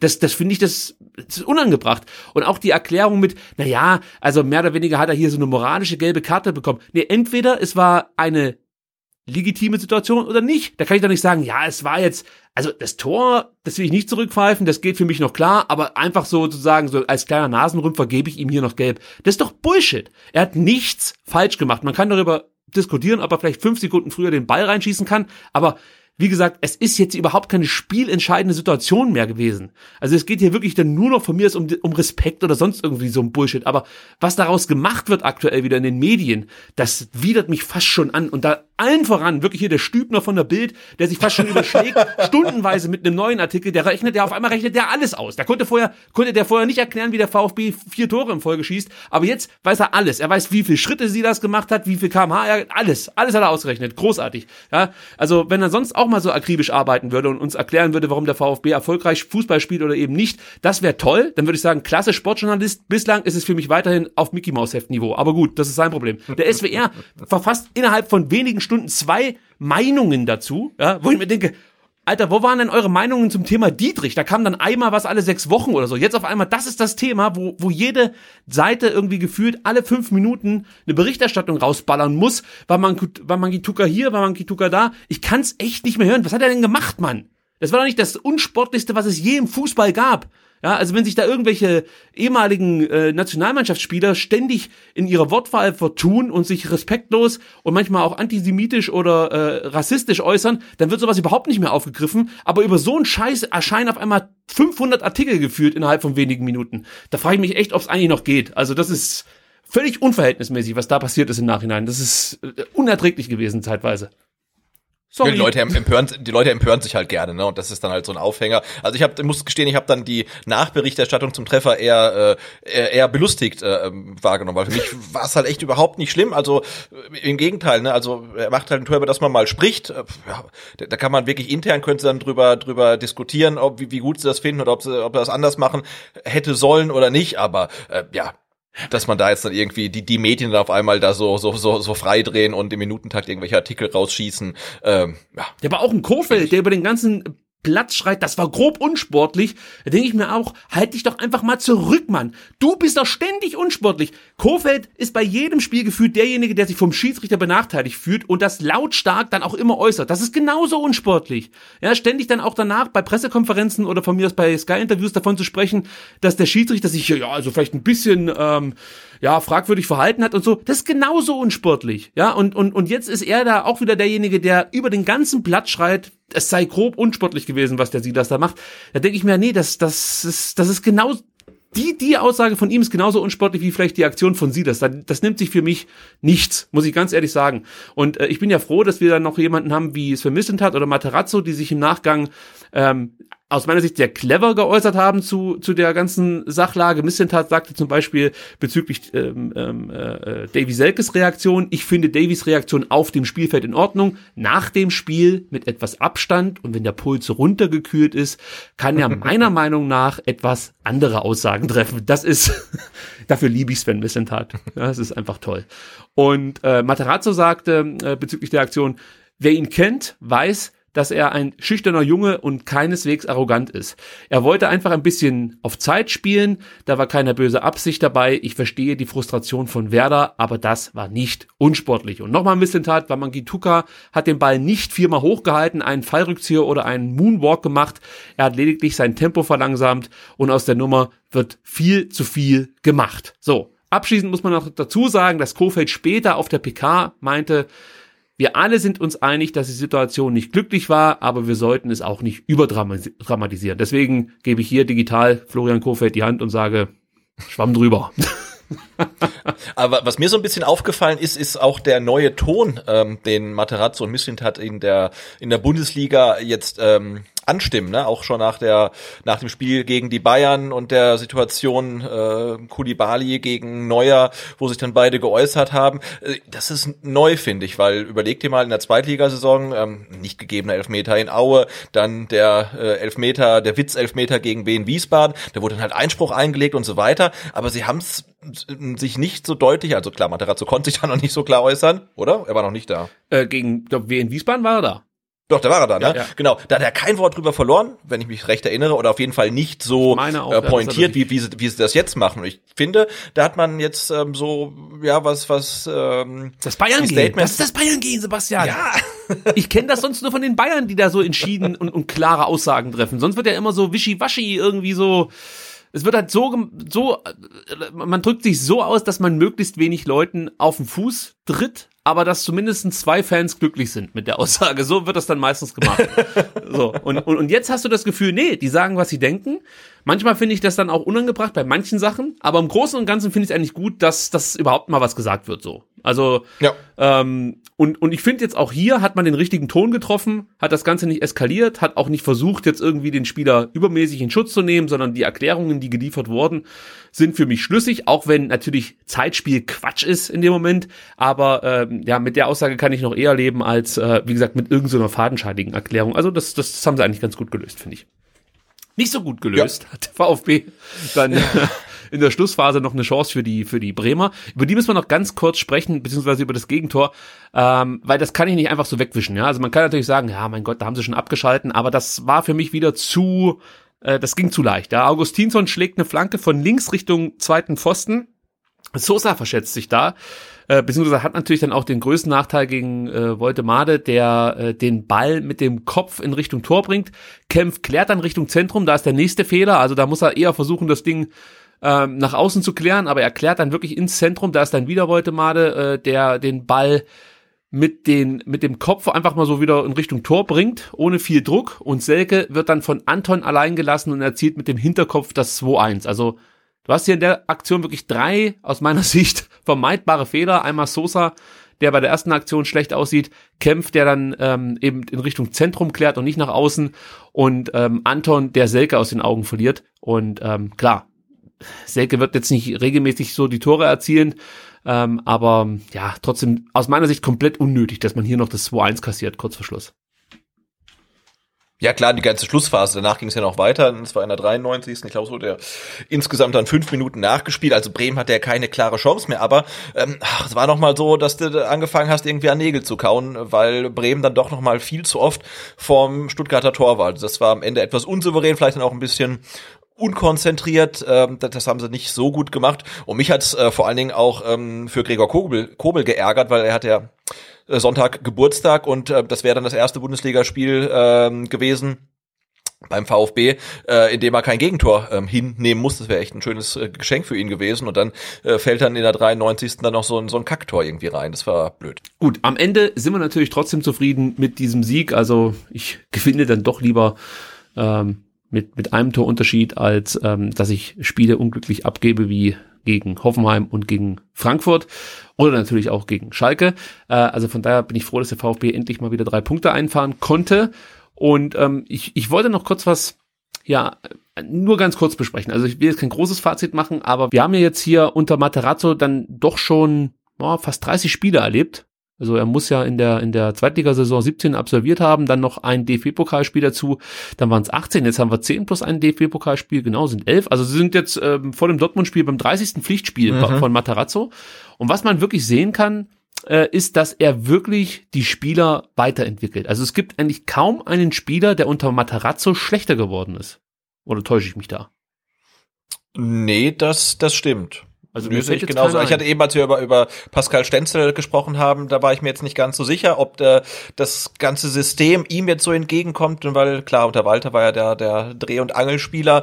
Also bei ihm würde ich so ein kleines Fragezeichen dahinter machen, aber ansonsten ähm, haben viele, viele Spieler einen großen Sprung ähm, nach vorne gemacht. Ja, selbst bei Stenzel sage ich, dass er ähm, vielleicht, vielleicht sich nicht verbessert hat, aber definitiv ist er auch nicht schlechter geworden. Also äh, es gab Zeiten, da war ich mir nicht sicher, ob du mit Stenzel in der Bundesliga ähm, ja so spielen kannst, wie du es de an den ersten Spieltagen ähm, ja gezeigt hast. Also mhm. von daher würde ich sagen, ja, der hat sich vielleicht jetzt nicht groß weiterentwickelt, aber der ist eigentlich schon ein wichtiger Bestandteil der Mannschaft, bringt immer wieder gute Aktionen mit ins Spiel, ist vor allem ein Spieler, der äh, die zweite bzw. dritte Aktion vor Torchancen ganz oft einleitet. Also das ist schon ein wichtiger Spieler, der sich dann vielleicht noch ein bisschen weiterentwickeln kann, was zum Beispiel dann ähm, die Aktionen nach vorne angeht. Also da kann er vielleicht, aber das ist einfach nicht sein Spiel. Also von daher fordere ich da ja vielleicht gerade was, was gar nicht zum Spieler passt.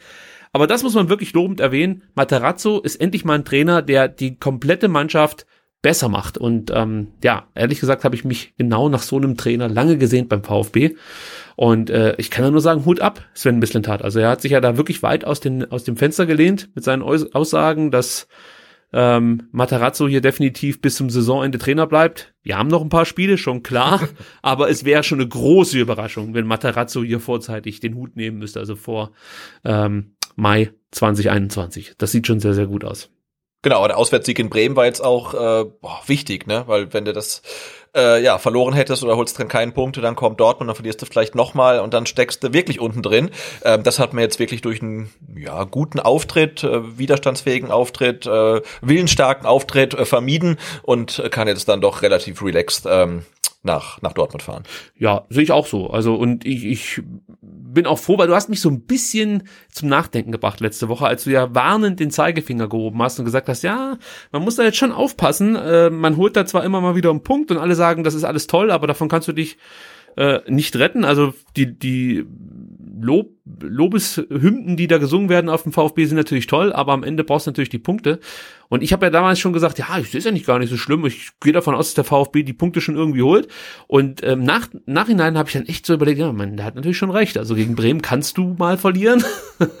und dann, wie du halt sagst, dann hast du halt schwere Spiele gegen Dortmund, auch gegen Union wird's nicht ganz leicht, Wolfsburg ist unangenehm. Äh, und dann kann es natürlich ganz, ganz schnell sein, dass du am Ende äh, in die Winterpause gehst mit elf oder vielleicht nur zwölf Punkten. Und dann ist natürlich auch dieses Umfeld hier in Stuttgart toxisch und dann wird diskutiert. Das ist einfach so. So läuft's halt. Äh, von daher bin ich ganz froh, dass man sich jetzt diese drei Punkte geholt hat, 14 Punkte auf dem Konto hat. Und damit sieht das eigentlich ganz gut aus. Und ich, ich behaupte jetzt einfach mal, das werden nicht die letzten Punkte gewesen sein im Jahr 2020. Da kommt noch was dazu. Gut, Punkte ist ein gutes Thema. Wir kommen zum Spieler der Saison, Sebastian. Und da kann ich dir sagen, ist äh, wirklich hier komplett meine ganze Twitter äh, Bubble äh, zusammengebrochen, muss man wirklich sagen. Denn ich dachte mir so, als ich am Montag zum zur Tippabgabe für den Spieler der Saison aufgerufen habe, dass es deutlich weniger Replies geben wird im Vergleich zum Aufruf am Sonntagvormittag. Aber genau das Gegenteil war der Fall. Ich habe mir jetzt nicht notiert, wie viele Leute abgestimmt haben, aber es waren unglaublich viele. Es war zeitweise so schlimm, dass ich nicht mehr die Antworten pfaffen konnte. Also ich wusste gar nicht, dass es da, ja, ich wusste gar nicht, dass das von Twitter äh, festgelegt ist, wie viele Herzchen du pro, weiß was ich, Stunde vergeben darfst oder so. Aber offensichtlich, wenn du 300 Antworten mit Herzchen versehen hast, sagt Twitter, nee, jetzt reicht's mal. Und ich konnte dann keine Antwort mehr pfaffen. Das führte dann dazu, dass ich dann die, die, äh, Twitter-Handles mir alle aufgeschrieben habe und, und das dann oh. ja so abgehakt habe. Es war sehr, sehr, sehr aufwendig, aber gut, so müssen wir das ich halt. Ich habe mir den, den, den Tweet mal gerade rausgesucht, also er hat äh, 345 ähm, Antworten auf jeden Fall. ja, also das ist definitiv der Rekordhalter in Sachen ähm, Spieler des Spiels. Und äh, natürlich großen Dank an euch, dass ihr da so mitmacht. Bitte, bitte nicht damit aufhören, weil genau deswegen machen wir es ja. Und wir dachten zunächst, ja, das stimmt vielleicht so 30, 40, vielleicht auch mal 60 Leute ab. Aber dass wir da jetzt regelmäßig äh, um die 300 liegen, das ist schon, ist schon geil. Und ich mache die Striche gerne. Und ich schreibe auch gerne mal Twitter-Handles mir raus. Passt schon. Gut, ich will auch ähm, gar nicht hier lang um den heiß, heißen Brei rumreden. Also, ähm, Orel Mangala bekommt von den Twitter-Usern einen Punkt mit 23 erhaltenen Stimmen. Und dann war es wirklich ein relativ enges Rennen, lange zwischen Silas und Sosa. Ähm, aber man muss sagen, Silas hat das Ding relativ souverän dann gewonnen mit 171 Stimmen. Äh, Borna Sosa kommt auf 129 Stimmen. Es gab dann auch noch einige Spieler mit acht oder neun oder zehn Stimmen, zum Beispiel Kempf, Anton, Endo, Kobel, all die wurden regelmäßig genannt. Ähm, ja, aber am Ende sind es dann eben, wie gesagt, Silas, Sosa und Mangala, die von den Twitter-Usern die Punkte bekommen. Sebastian, hast du die schon festgelegt? Äh, ja, ich mach's mir dieses Mal ganz, ganz einfach. Oh, okay, dann bin ich gespannt. Fang mal an mit, äh, vielleicht, weiß ich nicht, den, den Spieler, den du nur mit einem Punkt. Äh, nee, ich mach's mir noch einfacher. Oh. Äh, ich sag äh, Sosa 2 und äh, Silas 4. Okay. Also wollte ich es, glaube ich, auch machen. Und da Weil, also das, wie gesagt, dass er in der 91. dann nochmal so eine Aktion äh, da, da raushaut, dass er den Elver so äh, souverän verwandelt. Und ja, darf man auch nicht vergessen, er hat jetzt äh, zehn Spiele gemacht in, in der Bundesliga, fünf Tore geschossen. Letzte Saison hat er in 29 Spielen sieben Tore geschossen. Also das ist schon nicht so schlecht. Nee, das ist richtig stark, das ist absolut der Fall. Und ich kann schon mal sagen, Silas gebe ich auch drei Punkte, damit ist das für ihn ein Zehn-Punkte-Spieltag. Ähm, das ist schon relativ stark. Äh, Borna Sosa den ich ja wirklich abgefeiert habe und auch wirklich sehr, sehr mag, muss ich sagen, gebe ich trotzdem nur einen Punkt, weil aus meiner Sicht muss ich auch Mangala und Kämpfen einen Punkt geben, weil die beide auch ein hervorragendes Spiel gemacht haben. Und eigentlich müsste ich auch Endo noch einen Punkt geben, aber ich dachte mir, der hat schon so viele. Äh, deswegen lasse ich den mal außen vor, weil ich wollte sie das halt auf jeden Fall drei Punkte geben. Und ähm, ja, dann, dann muss ich mich halt dann äh, ja da, dazu durchringen, Endo hier nicht zu bepunkten, obwohl er es auch noch verdient hätte. War echt gut. Auch Anton hat eigentlich einen Punkt verdient, aber ja, ich habe mich dann am Ende für Silas mit drei Punkten, Sosa Mangala und Kempf mit einem Punkt entschieden. Und ich hoffe, dass ich da so ein Stück weit dann auch ähm, ja, dem einen oder anderen vielleicht noch äh, eine Freude gemacht habe, die eben auf Twitter gerade für Mangala zahlreich abgestimmt haben. Der hat ja jetzt nur einen Punkt bekommen, aber ich habe mal nachgeschaut, mit, mit seinen erhaltenen Stimmen hätte er eigentlich in, an den letzten Spieltagen immer mindestens zwei Punkte bekommen. Und ja, dazu habe ich jetzt so ein bisschen beigetragen. So, kommen wir jetzt zu unserem nächsten Gegner, Borussia Dortmund. Und ich schaue jetzt direkt mal, wie es aktuell in St. Petersburg steht. Außer du hast gerade deinen Stream offen und kannst mir sagen. Den Stream habe ich ja zugemacht wegen der technischen Probleme, aber ich kann dir sagen, dass sie lange 0 zu 1 zurücklagen und ähm, das Spiel noch gedreht haben und 2-1 gewonnen haben und sich den Gruppensieg gesichert haben. Also, dann wissen wir das jetzt, denn äh, meine Ankündigung ist hiermit äh, gestrichen. Ich wollte nämlich sagen, vier Spiele in Folge ohne Sieg. jetzt sind es dann nur, na, oder es waren nur drei, jetzt hat man ja wieder gewonnen in der Champions League. Ähm, aber trotzdem muss man sagen, Borussia Dortmund vielleicht nicht unbedingt in Topform. Man hat das schon gesehen gegen Köln, dass sie da Probleme hatten. Auch gegen Lazio sah es nicht immer ganz gut aus. Da hatten sie auch ein bisschen Pech mit einem nicht gegebenen, äh, mit einem gegebenen Elfmeter für Lazio Rom. Äh, gegen mit einem gegebenen Nicht-Elfmeter, so wo eigentlich, ne? Stimmt, das ist richtig. gegen, gegen Frankfurt muss ich sagen, war ich dann schon eher enttäuscht und man hat definitiv gemerkt, dass so ein Holland den Unterschied ausmacht, selbst für Dortmund. Ja, und da habe ich mir so ein paar Gedanken gemacht und im Vergleich zu den Bayern, die ich so ein bisschen als Tresurpferd bezeichnen würde, äh, ist Dortmund eher der Mustang. Man weiß nicht so richtig, was man bekommt, aber man hat schon den Eindruck, da herrscht oder da ist unheimlich viel Power da, aber man muss sie irgendwie bändigen und, und, und eine Form pressen und das funktioniert noch nicht so richtig. Was ist denn dein Eindruck, den du bislang hast von Borussia Dortmund in der Saison? Oh, ich muss gestehen, ich habe von Dortmund diese Saison echt noch so gar nicht, äh, gar nicht so viel mitbekommen. Ähm, und wenn ich Dortmund gesehen habe, habe ich eigentlich mal nur ähm, Haaland gesehen, der einfach unfassbar gut gespielt hat und äh, äh schnell ist und abschlussstark und äh, ähm, ja eins gegen eins gehen kann, gegen den Torwart aus der Ferne abschließen kann. Äh, ich habe eigentlich äh, Dortmund nur als Haaland ähm, wahrgenommen und ähm, dass der jetzt ausfällt, äh, wird ja die äh, Chancen des VfBs nicht unbedingt schmälern. Ja, ich glaube, da hast du schon einen guten Eindruck gewonnen, würde ich mal so sagen. Also der BVB war so ein Stück weit Haaland auch wenn das natürlich zu einfach wäre, jetzt nur von Haaland zu sprechen, aber es war halt der Spieler, der am Ende immer die, die, die Buden gemacht hat. Aber ganz so einfach ist es nicht. Äh, man muss dazu sagen, dass auch Guerrero äh, den Dortmundern zum Beispiel in Frankfurt arg gefehlt hat. Das war auch ein Spieler, der wirklich eine richtig starke Saison bislang gespielt hat. Hat er heute gegen St. Petersburg wieder gespielt? Äh, nee, der hat okay. nicht gespielt, ist auch nicht eingewechselt worden, also. Ah, der hat muskuläre Probleme gehabt. Genau, also stand, stand anscheinend nicht im Kader. Okay. Ja, vielleicht spielt er dann auch gegen den VfB nicht, aber ich gehe davon aus, dass er bis ähm, Samstag wieder fit ist.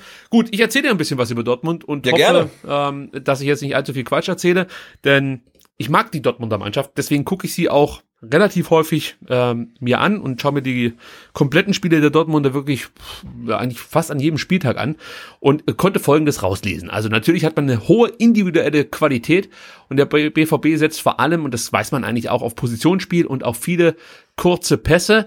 Äh, man hat eine hohe Passqualität, ist eine sehr passsichere Mannschaft. Ich glaube sogar die passsicherste der Bundesliga. Mit Witzel, Akanji, Akanji und Hummels hat man das gucke ich mal gerade nach, ob das noch stimmt. Genau hat man die, ähm, oder hat man drei Spieler, die sich in der Top 10 der passsichersten Spieler der Bundesliga etabliert haben in, in den eigenen Reihen. Also das ist dann schon ja beachtlich, würde ich mal sagen. Der BVB attackiert früh, baut so großen Druck auf, äh, die gegnerische Defensive auf und äh, macht es natürlich dir dann enorm schwer, dich aus dieser Umklammerung zu befreien, möchte ich mal so sagen. Dazu kommt das extrem hohe Pass- und Spieltempo, so kreiert man viele Chancen und äh, was dann auch noch auffällig ist, dass man natürlich mit diesen schnellen Außen ähm, ja, also fast jede Abwehr vor massive Probleme stellt. Also das fällt halt auch auf. Und ich finde, äh, von diesen Außenpositionen ähm, geht dann immer wieder viel Gefahr aus. Also du siehst halt, die, die, die Außenstürmer der Dortmunder arbeiten sich wirklich weit ins gegnerische Drittel vor. Ja, dann ähm, gibt's verschiedene Optionen. Entweder versuchen die Außenstürmer selber zum Abschluss zu kommen oder zu Haalands Zeiten versucht man dann den Stürmer anzuspielen, der die Buden mehr oder weniger aus dem oder der macht eigentlich aus jeder Chance ein Tor, ein Tor so muss man sagen. Und was sie auch gerne mal machen, ist dann in den Rückraum ablegen und von dort aus wird dann auch gerne mal aus der Distanz geschossen. Also man agiert da schon sehr facettenreich, das gefällt mir richtig gut. Äh, man muss allerdings jetzt sagen, dadurch, dass Holland wegfällt, hat man natürlich schon so ein bisschen ein Problem, was ähm, ja zum einen die die die Chancenverwertung angeht. Ich glaube eher die Chancenverwertung, also die Chancenausbeute. Da habe ich jetzt keine direkte Zahl, die ich miteinander vergleichen kann. Ich weiß nicht, ob sie weniger Chancen kreieren als äh, mit Holland, aber auf jeden Fall ist die Verwertung schlechter geworden. Ähm, das sieht man auch daran, dass Holland halt bereits zehn Tore erzielt hat und von den Offensivspielern die dann hinter ihm kommen, ist, glaube ich, Rainer noch der auffälligste. Ich glaube, der hat jetzt drei Tore auf seinem Konto. Da müssen wir nachher nochmal nachgucken, ob das stimmt. Und äh, dann hast du schon den Innenverteidiger Hummels mit drei Toren als gefährlichste Offensivkraft, wenn man das so sagen kann. Also ähm, da hat man schon Probleme. Was man auch sagen muss, die Dortmunder schlagen gute Standards, aber die Dortmunder gewinnen die wenigsten Luftzweikämpfe aller Bundesligisten. Das heißt, die Standards finde ich immer ganz gut, aber es fehlen so ein bisschen die, die Spieler, die das, die das, äh, äh, die guten Standards dann verwerten. Wobei man natürlich schon auch kopfballstarke Leute in, in den eigenen Reihen hat. Also ein Hummels, der kann das ja theoretisch. Aber ich bin der Meinung, die, die guten Standards, aus denen wird zu wenig gemacht. Hm? Das muss man so sagen. So, das sind mal die positiven Sachen, Sebastian. Wisst ihr da noch was zu beitragen oder soll ich direkt zu den Sachen kommen, die den VfB vielleicht dann ja Mut machen könnten? Ja, ja, gerne du. Also, ja, also das, äh, der, der erste Punkt, den man ja auch anführen muss, ähnlich wie bei den Bayern, ist natürlich die, die Fülle an Spiele, die Dortmund absolvieren muss. Jetzt aktuell befinden sie sich in der Phase, äh, da heißt es sechs Spiele in zweieinhalb Wochen. Jetzt am Dienstag, wie gesagt, die Reise nach St. Petersburg, haben wir ja gerade eben schon drüber gesprochen, die mit Sicherheit auch anstrengend ist. Ähm, natürlich hilft es, wenn man dann dort gewinnt, aber ja, die Reisestrapazen haben sie trotzdem. Dann geht's jetzt weiter am Samstag gegen Stuttgart, am Dienstag schon wieder in Bremen. Also die sind viel unterwegs. Und ähm, da hoffe ich jetzt einfach mal, dass die Mannschaft vielleicht auch so ein bisschen Tribut zollen muss und, und weiß ich nicht, dann vielleicht nicht ganz so frisch und temporeich ähm, gegen den VfB antreten kann. Also das ist einfach so die Hoffnung, äh, die, ich, die ich habe. Äh, dann ist Dortmund über die Außen verwundbar. Das heißt, unsere schnellen Außenbahnspieler könnten die Dortmunder schon wehtun. Äh, außerdem merkt man den Dortmundern an, sobald es gegen einen Zweikampf starken und vor allen Dingen einen sehr robusten Gegner geht, haben die Dortmunder Probleme. Man könnte jetzt sagen, elf Endos müsst ihr sein oder noch schlimmer, elf Mafropanus müsst ihr sein. Dann äh, ist man wirklich aber auf der obersten Eskalationsstufe, glaube ich, angekommen. Ich glaube wirklich, dass du dann mit so einer harten Spielweise den Dortmundern schon große Probleme bereiten könntest. Ist vielleicht auch wichtig nachher für unseren Startelf-Tipp.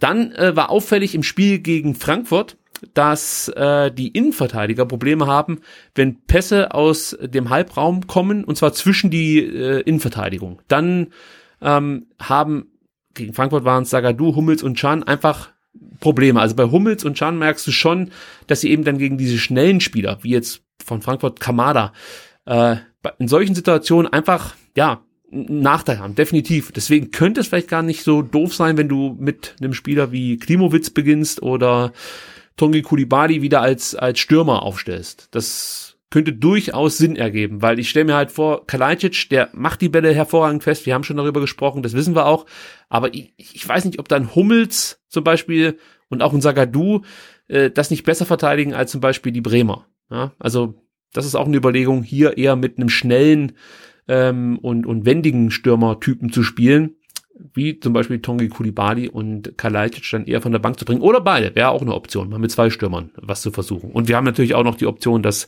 äh, Nico Gonzalez wieder fit wird. Also vielleicht ist der dann auch noch, vielleicht nicht gleich für die Startelf, aber grundsätzlich eine Option.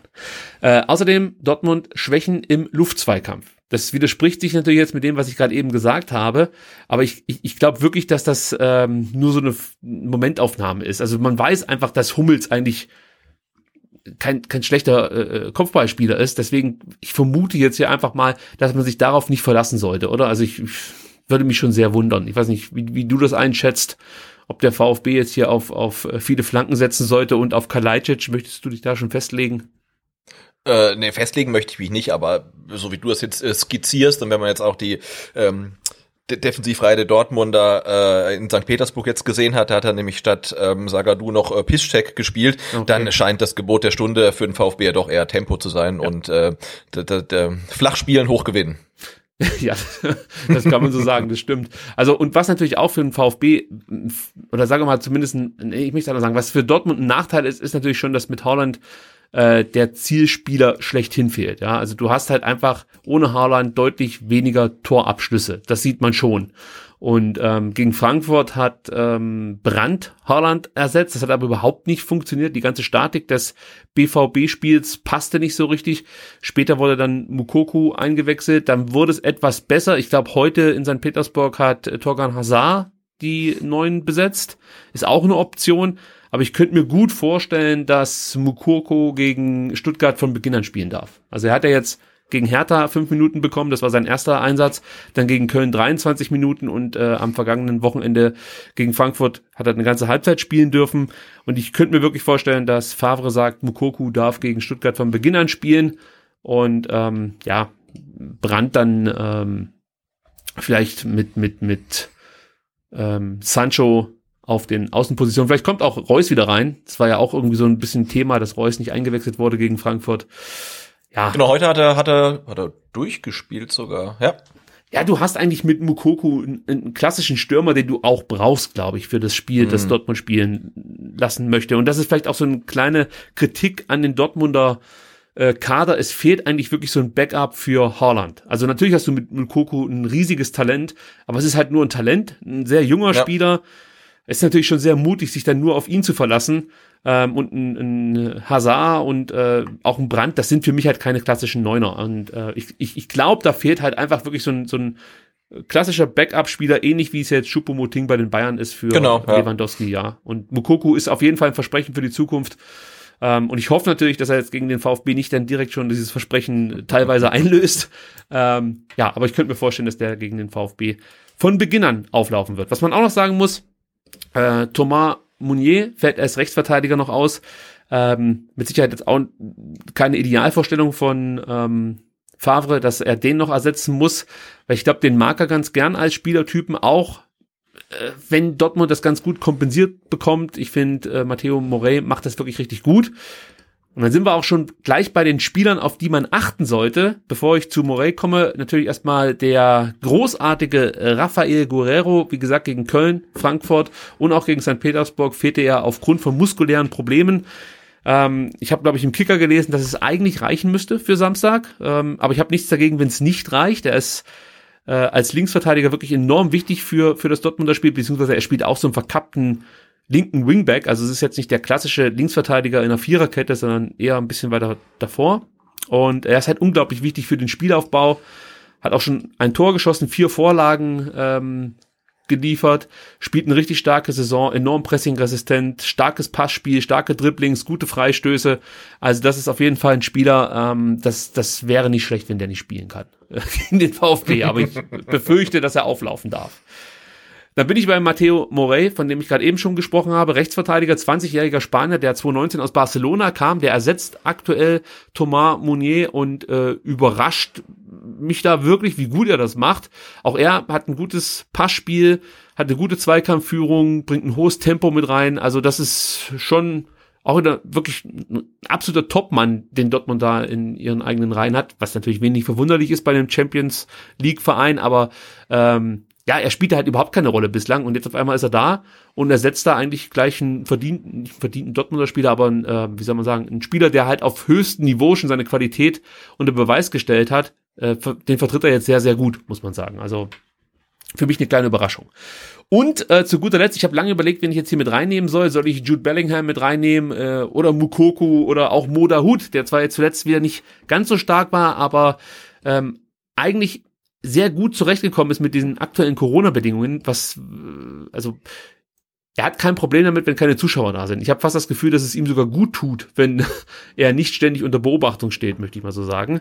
Aber ich habe mich am Ende für Giovanni Reina entschieden, weil der eigentlich wirklich nochmal raussticht aus dieser Mannschaft. Der ist 18 Jahre alt, kam im Sommer 2019 von der New York City Football Club Academy, also nicht vom Brause-Ableger in New York, sondern ähm, ja, eben von dieser Club Academy und ist der Sohn, das wissen natürlich die meisten, von Claudio Reyna, der in den, oder Ende der 90er, glaube ich, in Leverkusen und Wolfsburg gespielt hat. Wolfsburg, ja, wisst ihr noch genau. Mhm. Ja, also Retorten Club erfahren sozusagen. Ähm, ja, und äh, was mir dann sofort aufgefallen ist, was man gar nicht mehr so richtig auf, auf dem Zettel hat, ist, dass, dass Reyna in der vergangenen Saison, Saison schon 15 Bundesligaspiele absolviert hat. Ja, das oh, okay. ist eigentlich echt stark und hat auch eine Vorlage geliefert. Ähm, aber das ist echt wirklich herausragend. Und in dieser Saison hat er auch schon 17 Pflichtspiele absolviert. Heute dann wahrscheinlich sein 18. Musst du wieder nachgucken, ob der gespielt hat und vielleicht sogar getroffen hat. Ähm, bislang hat er drei Tore erzielt und äh, sechs Vorlagen ähm, ja, abgeliefert und ähm, ja, er spielt halt wirklich viele wichtige Pässe, dribbelt gerne, richtig gutes Passspiel, viele kurze Pässe, aber wie gesagt, sehr, sehr präzise, sehr gut, ist für sein Alter schon sehr effizient, ähm, gewinnt nach Hummels, das ist wirklich auffällig, die meisten Zweikämpfe für den BVB, also Hummels gewinnt oder hat bislang 113 Zweikämpfe gewonnen und ähm, dann kommt John Rayner mit 111 gewonnenen Zweikämpfen. Das überrascht schon und ähm, das ist auf jeden Fall ein Spieler, der ich glaube, bei jeder anderen Mannschaft wäre oder würde man ihn als neuen Gott feiern. Und in Dortmund geht er so ein bisschen unter, weil die halt noch einen Mukoko haben, weil die noch einen Sancho haben, äh, weil die einen Haaland haben. Also äh, ich weiß nicht, vielleicht kann man sich unter diesen Umständen sogar fast noch besser entwickeln, als wie wenn man jetzt mhm. Giovanni Reyna. Ja klar, so im Windschatten der der der der Supertalente oder der äh, über Supertalente ähm, hat man dann ein bisschen mehr Schutz dann vielleicht. Also Reyna hat äh, eine halbe Stunde heute gespielt. Er wurde in der 58. eingewechselt für ähm, Passlack. Ja, guck, dann ist das schon sein 18. Pflichtspiel in dieser Saison und ähm, ja, das ist eine absolute Maschine. Also den finde ich schon absolut großartig. Ich bin mal gespannt, ob der ja einfach diesen Weg so straight fortsetzen kann und äh, immer besser wird und dann wahrscheinlich spätestens in, in anderthalb Jahren äh, nach England wechseln wird. Das könnte ich mir gut vorstellen bei den Anlagen, die er mitbringt. Mhm. Ja, das ist all das, was ich zu Dortmund in Erfahrung bringen konnte. Äh, und wie gesagt, ich mag die Mannschaft sehr, ich mag den Trainer auch sehr, muss ich sagen. Ähm, aber trotzdem habe ich das Gefühl, dass die nie ihre Qualitäten so komplett abrufen können oder mal über, über einen langen Zeitraum abrufen können. Das ist eigentlich das, was ich sehr, sehr schade finde, weil du musst mit diesem Kader zwangs, zwangsweise eigentlich Zweiter sein in der Bundesliga. Also für ja. mich ist das wirklich der zweitbeste Kader hinter den Bayern, ohne Wenn und Aber. Das ist für mich auch kein enges Rennen mit, mit äh, Leipzig oder so. Für mich ist der Dortmunder Kader absolut äh, also das ist eigentlich so perspektivisch gesehen sogar der beste Kader der Bundesliga. Ähm, ja, also für, für mich unverständlich, warum es da immer wieder so Ausreißer gibt, wie gegen Augsburg, wie jetzt gegen Frankfurt, wie gegen Köln. Und dann natürlich nächsten Samstag gegen Stuttgart. Gegen Stuttgart, genau. ja, und das Programm, was Dortmund halt da gerade abspulen muss, ist halt schon brutal. Ne? Also ja. hast du erwähnt, spielen heute Samstag, dann wieder am Dienstag und dann gleich wieder am Freitag und dann wieder am Dienstag. Äh, äh, ja, also das ist echt üppig und da wird Favre ja vermutlich mal den einen oder anderen Spieler schon, wie auch heute ähm, schon, sagst zum Beispiel äh, Bürki nur auf der Bank und mal gucken, ähm, wer dann gegen Stuttgart auf dem Feld stehen wird. Und ja, ich, ich glaube, so, so ganz chancenlos ähm, ist der VfB da auch nicht, wenn er gut reinkommt, ein bisschen Glück hat hat. Ähm, Habe ich jetzt irgendwie vor dem Bayern-Spiel hatte man ja schon so ein bisschen Angst vor einer, von einer Klatsche vielleicht. Die, die hat man jetzt gar nicht mehr so richtig. Ne? Wahrscheinlich äh, bereue ich meine Worte, aber ähm, ich gucke da jetzt eher optimistisch auf die Partie. Ja, ich glaube, dass die Anfangsphase äh, fast schon spielentscheidend sein wird, weil Dortmund ja. da in der Regel dann wirklich mit viel Dampf direkt frühen Führungstreffer erzielen möchte. Und wenn du da standhältst, ja, und dann vielleicht ab und zu mal selber Konter fahren kannst, dann hast du ja schon gute Spieler, die die Konter dann auch ähm, ja sag mal, mit, mit, mit viel Tempo vortragen können, dann kannst du natürlich schon in Dortmund dann die ein oder andere Aufgabe stellen, aber sollte Dortmund mal in Führung gehen, wird es halt enorm schwer, da mhm. zurückzukommen. Aber selbst das ist nicht komplett ausgeschlossen. Ähm, aber an einem normalen, an, an einem normalen Tag wird der VfB in Dortmund nicht gewinnen, ja, aber ja, an einem besonderen Tag vielleicht einen Punkt holen. Also so können wir es stehen lassen. Ja. Und ich sag's wirklich, so, ich möchte wirklich einen Punkt. Also ich weiß, dass es ein bisschen übertrieben jetzt klingt, aber ich bin der Meinung, in der aktuellen Phase ist das nicht, ist das nicht völlig utopisch zu sagen, man möchte äh, aus diesem Spiel mit einem Punkt rausgehen. Ich glaube, dass das wirklich möglich ist. Ich glaube einfach dran. Glaub doch du auch einfach mal dran. Ich glaube auch dran. Fast überzeugt schon davon. Lass uns kurz über die Aufstellung des VfB sprechen und damit kommen wir zu unserem Startelf-Tipp und ich muss natürlich wie immer auflösen, wie lief der letzte Startelf-Tipp, Sebastian. Wir haben beide wieder äh, die gleiche Anzahl an Spieler richtig vorhergesagt, nämlich 10. 10 von 11 und damit verändert sich in unserer Tagessiegeswertung nichts. Du bist weiterhin bei neun Tagessiegen, ich bei acht. Also das ist weiterhin ein Kopf-an-Kopf-Rennen. Und mal gucken, wen du heute aufstellst. Wir machen es wie immer schnell. Kobel ist gesetzt bei dir, bei mir. Das ist wenig verwunderlich. Ja. Und äh, bei der Dreierkette gibt's da bei dir Anpassungen oder ist es auch Mafropanos und, und Kempf? Also das äh, muss ich mir nur immer wieder notieren. Deswegen wundert euch nicht, wenn es zwischenzeitlich dann zu irgendwelchen Füllsätzen kommt. Ähm, gut, die Sechser Position wird auch von Endo und daneben Mangala ausgefüllt, denke ich mal. Natürlich, ja. Also das übernehme ich auch. Und jetzt wird's natürlich spannend. Ja, ja jetzt wird's langsam äh, heikel, ne? Also wenn wir die Position mal davor besetzen. Ähm, Castro fällt aus, fünfte Gelbe. Bei Didavi muss man wahrscheinlich sagen, wird's nicht für einen Startelf-Einsatz reichen. Vielleicht sitzt er auf der Bank. Ähm, oder vielleicht spielt er auch von Beginn an. Was sagst du? Also für mich erstmal auf den Außen Sosa und Silas wieder gesetzt. Also ich sehe Silas auch nicht irgendwie als Mittelstürmer auflaufen, ähm, sondern der wird wieder ähm, genau da spielen, wo er gegen Bremen auch die meiste Zeit gespielt hat. Und Sosa wird definitiv äh, äh, wieder über den linken Flügel kommen. Da gehe ich mit. Jetzt bleiben dann noch drei äh, Positionen drei, übrig. Ja. Also wir haben einmal den Sturm, den wir besetzen müssen. Machen wir erstmal das. Siehst du da Kalajdzic vorne oder ähm, Kulibali oder gehst du vielleicht sogar das Risiko ein und sagst, Gonzales beginnt direkt wieder von Beginn an? Nee, Gonzales sehe ich noch nicht in der Startelf. Ich hätte eigentlich Kalajdzic wieder aufgestellt, weil ich finde, das gegen Bremen wieder ganz gut gemacht hat, die Bälle festgemacht, abgelegt. Ähm, aber wenn du, was du gesagt hast, ähm, dass man gegen Dortmund dann vielleicht doch auf mehr Tempo setzt, hat mir natürlich ein bisschen zu denken gegeben. Ähm, ich sage aber trotzdem, dass Kalajdzic spielt, weil Matarazzo ihn nicht irgendwie rein, raus, rein, raus. Der, der kriegt jetzt mal zwei Spiele. Also Kalajdzic im Sturm. Also, ich ähm, setze auf Tungi Kulibali im Sturm und presche jetzt mal vor mit den beiden offensiven Zentrumspielern und sage, Klimowitz und Förster werden spielen. Ja. ich bin gerade überlegen, also ich glaube, ich, ich würde eigentlich auch gerne Förster spielen lassen, aber ich glaube, Förster kann ich, kann ich nicht äh, die Rolle von Castro geben. Mm.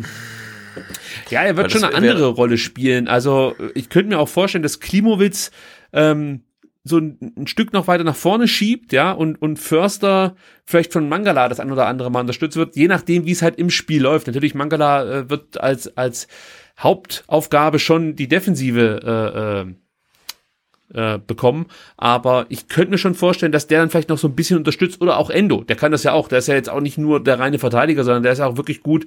Ich habe, glaube ich, am, äh, am Sonntag gesagt, er ist sozusagen die Salontür des VfB Stuttgart. Und das, das ist wirklich so ein Stück weit. Der, der kann diese Rolle eigentlich auch übernehmen. Und das wird dann schon ein anderes Spiel als mit Castro.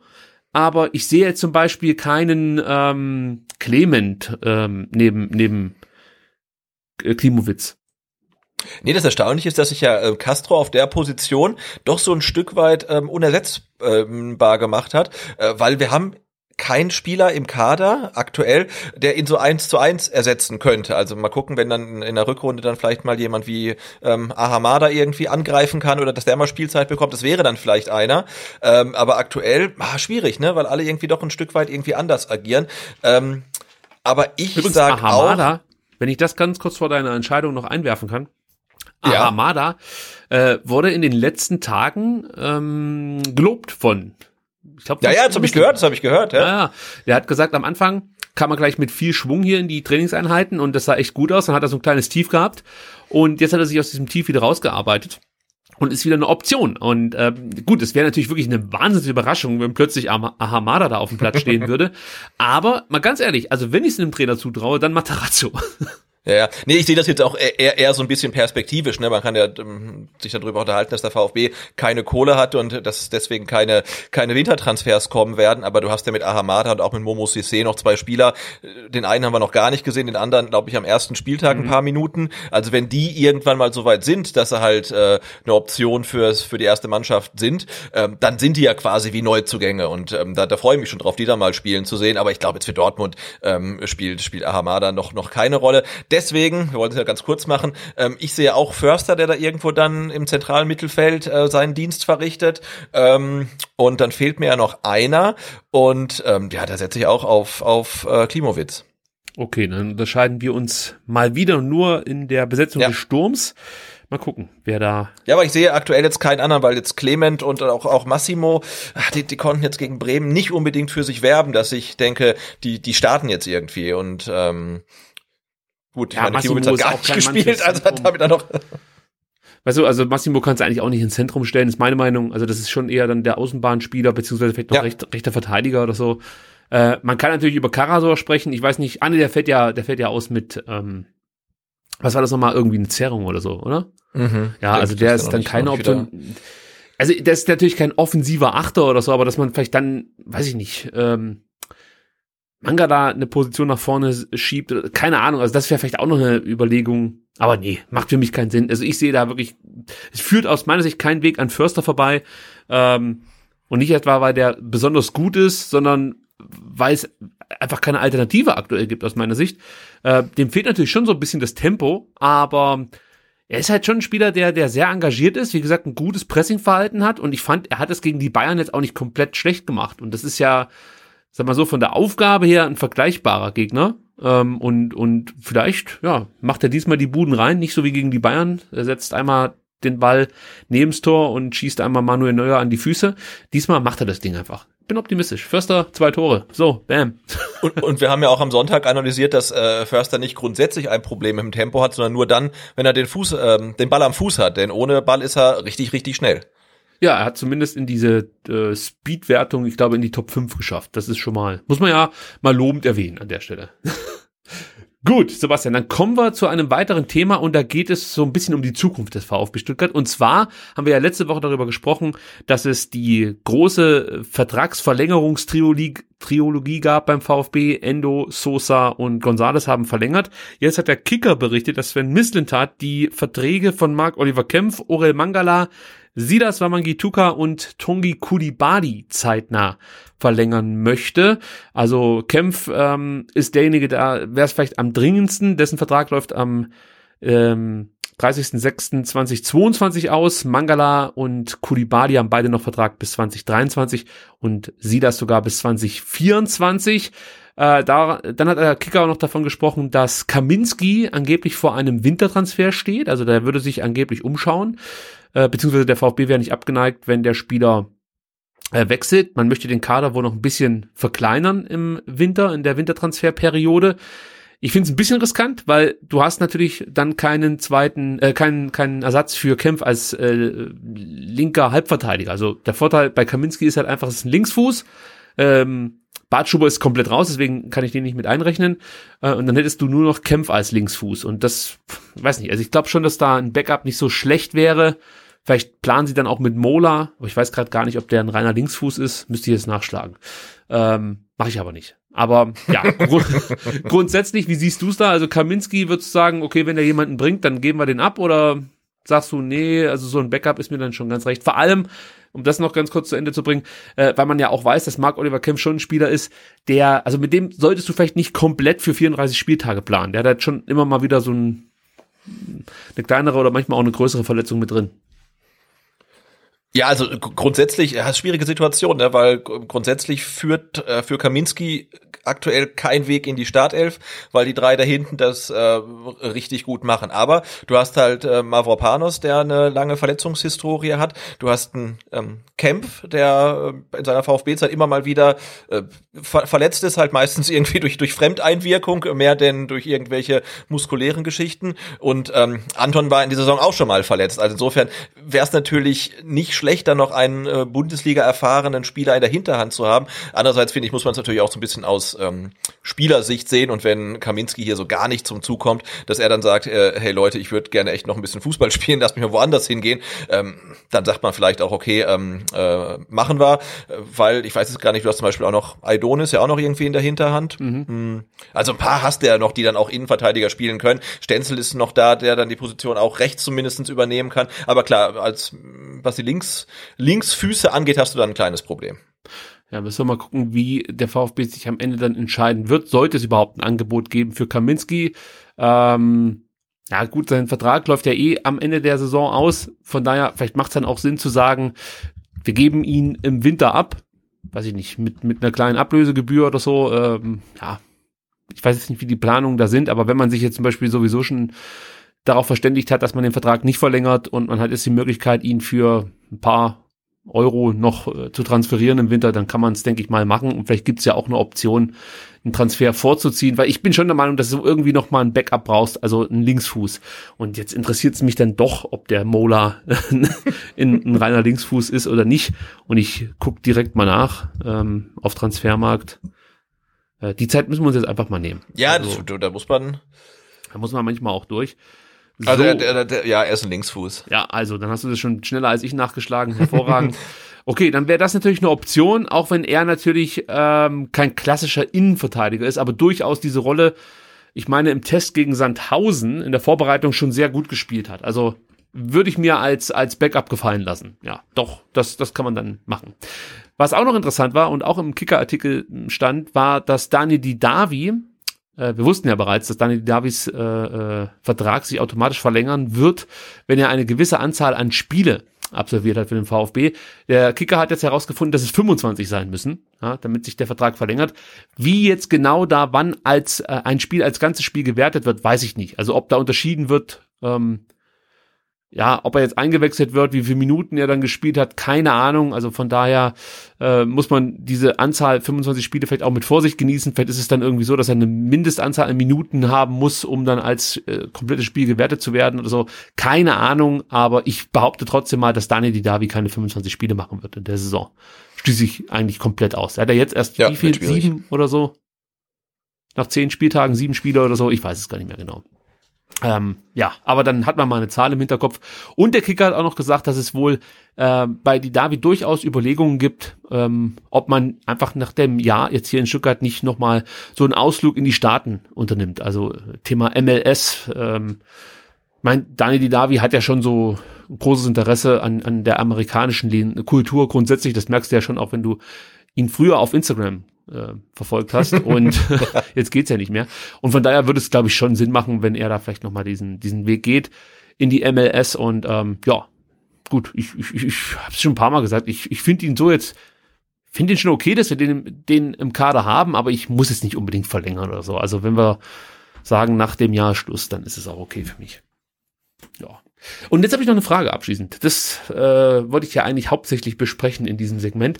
Und zwar habe ich mir überlegt diese Woche, auf welcher Position siehst du eigentlich aktuell am meisten Handlungsbedarf? Wenn du den VfB jetzt so anschaust, wo sagst du, also hier brauchen wir eine Verstärkung?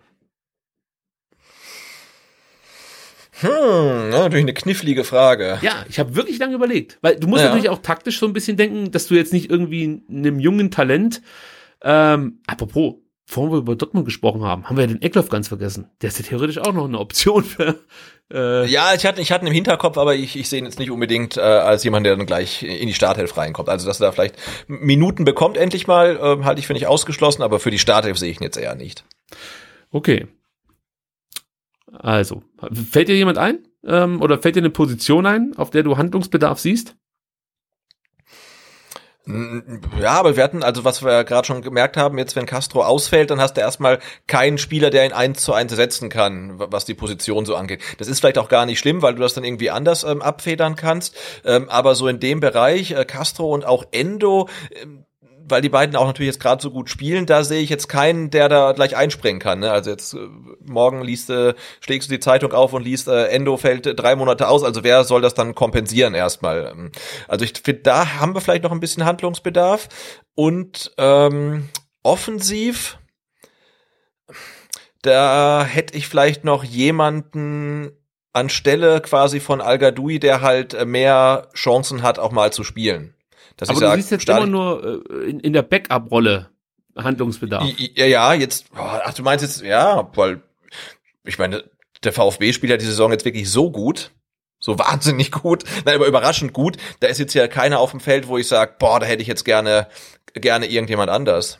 Hm vor allem nicht in der Formation, in, in der sie jetzt äh, spielen. Also Thema jetzt echte Außenverteidiger zum Beispiel äh, wäre natürlich was, aber ja, wenn man es taktisch betrachtet, dann, dann fehlen die ja aktuell nicht.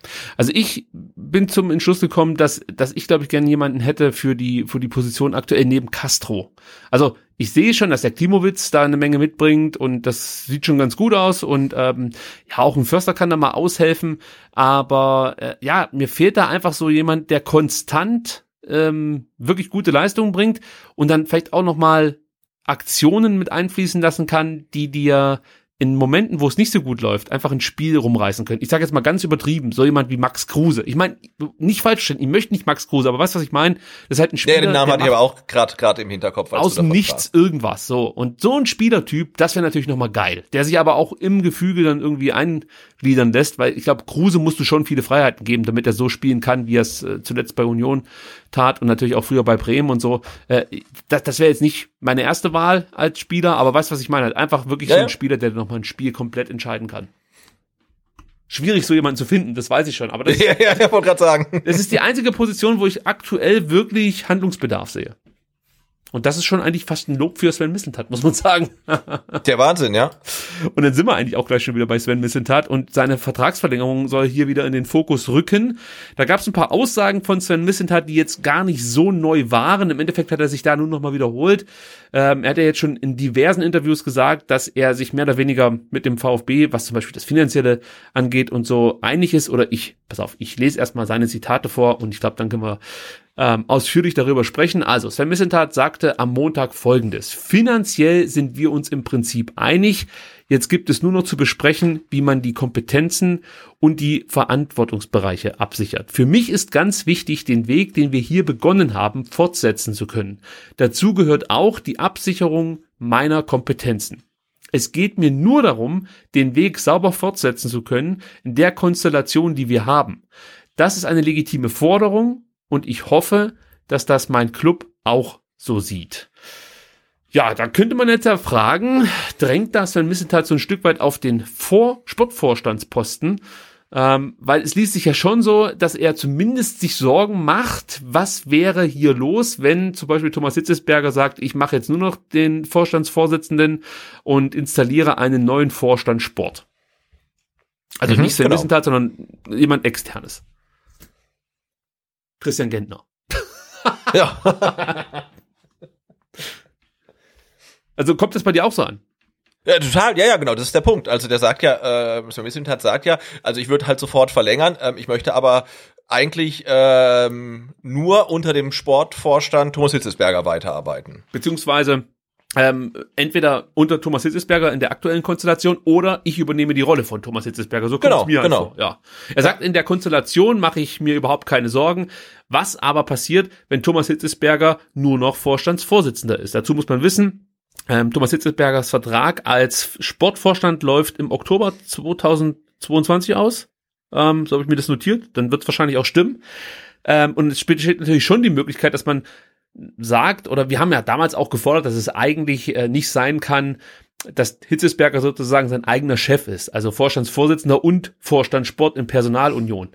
Auf der anderen Seite würde ich es schon wieder ein bisschen schwierig finden, wenn Sven Missentat plötzlich Sportvorstand und Sportdirektor in Personalunion ist, weil das war ja zum Beispiel einer der Kritikpunkte zu Reschke-Zeiten und auch zu Schindelmeiser-Zeiten, dass es immer hieß, das ist eigentlich viel zu viel Arbeit für eine Position, für einen, für einen Mann. Also eigentlich braucht der Sportvorstand zwingend noch einen Sportdirektor. Mhm. Und man könnte natürlich überlegen, ob man äh, Sven Missentat jetzt ähm, ja den Sportvorstandsposten gibt, aber dann musst du dir wahrscheinlich schon wieder Gedanken machen, ob man nicht noch einen Sportdirektor braucht. Vielleicht kann das auch Mar Markus Rüd übernehmen oder so. Also vielleicht wäre das noch eine Möglichkeit, dass man äh, Rüd da noch mal ein Stück weit befördert. Ähm, ja, also ich, ich tue mich da ein bisschen schwer, weil ich denke mir so, erstens gehört dieses Thema in die Öffentlichkeit muss man das so öffentlich äh, besprechen? Vielleicht erstmal da zu deiner Einschätzung. Findest du das nicht ein bisschen merkwürdig, dass das so äh, regelmäßig in diversen Interviews von Sven Mislintat in die Öffentlich Öffentlichkeit getragen wird?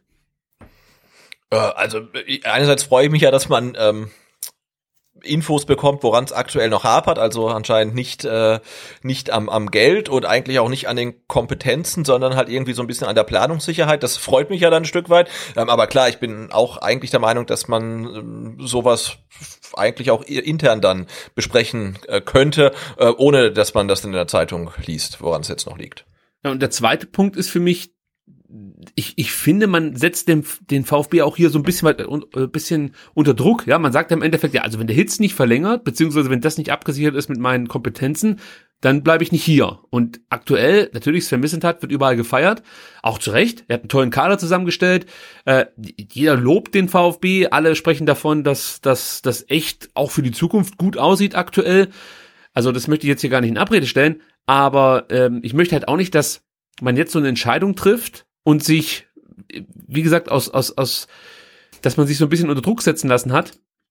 Und deswegen dann, sag ich mal, äh, Sven Missentat Dinge zugesteht, die man unter anderen Umständen vielleicht nicht ihm zugestanden hätte, wenn du verstehst, was ich meine. Also ich hoffe halt, dass man da aktuell mit klarem Kopf und äh, viel Verstand die Situationen, die aktuelle Situation bespricht und dann eine Entscheidung trifft.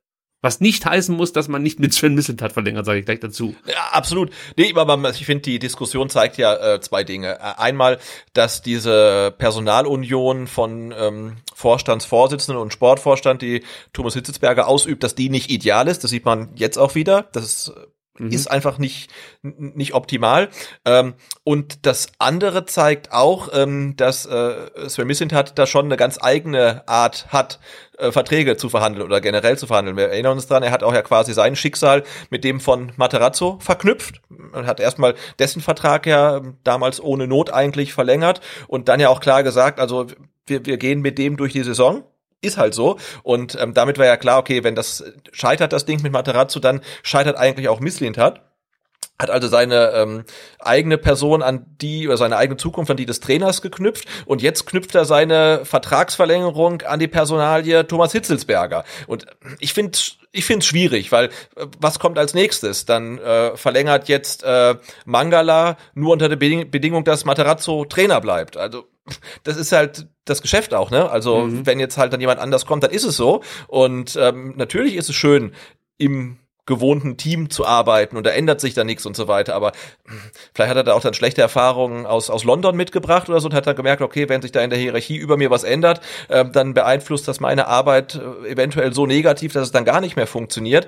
Ähm, aber ich finde diese, ähm, ich verlängere nur dann, wenn alles so bleibt, wie es ist, finde ich gerade äh, im Thema Fußball ähm, etwas schwierig. Und äh, ja, da gibt's ja eigentlich jetzt dann nur äh, drei Optionen eigentlich. Ähm, entweder ähm, Thomas Hitzesberger verlängert seinen Vertrag äh, auch langfristig oder Thomas Hitzelsberger, äh, Entschuldigung, oder Sven Missitat wird Sportvorstand oder ähm, Thomas Hitzelsberger gibt das Amt des Vorstandsvorsitzenden auf und ist nur noch Sportvorstand. Ja, ich glaube, das ist die unwahrscheinlichste Variante. Das also glaube ich, ich, auch. ich gehe eigentlich davon, äh, ich gehe eigentlich davon aus, dass man irgendwann zeitnah Sven Missentat diesen äh, Vorstand Sportposten geben wird. Mhm. Weil diese Diskussionen, die halten sich ja schon relativ hartnäckig. Ähm, und vielleicht macht man es dann wirklich so, dass, dass entweder nochmal jemand dazugeholt wird oder ähm, ja, ich meine, man, man kann ja schon sagen, die vier, man muss ja sagen, die vier, also Rüd, ähm, Hitzesberger, Missentat und auch Matarazzo sind ja schon so ein eingeschworener Haufen und arbeiten zusammen. Und ich glaube, dass es in der Konstellation wirklich nicht so wichtig ist, wer jetzt da welchen Posten innehat, sondern die arbeiten miteinander. Äh, natürlich setzt dann je nach äh, Transfersumme, denke ich mal, ähm, mal Thomas Hitzelsberger und Marcel Missentat die Unterschrift unter irgendeinem Vertrag. Aber äh, im Großen und Ganzen ist da, glaube ich, schon eine große Einigkeit ähm, äh, vorhanden oder äh, herrscht da eine große Einigkeit und, und, und dann kann das auch funktionieren. Von ja, daher, das sehe ich genauso. Und vor allen Dingen ist ja äh, äh Missint hat eigentlich schon jetzt Sportvorstand, so gesehen, weil ja.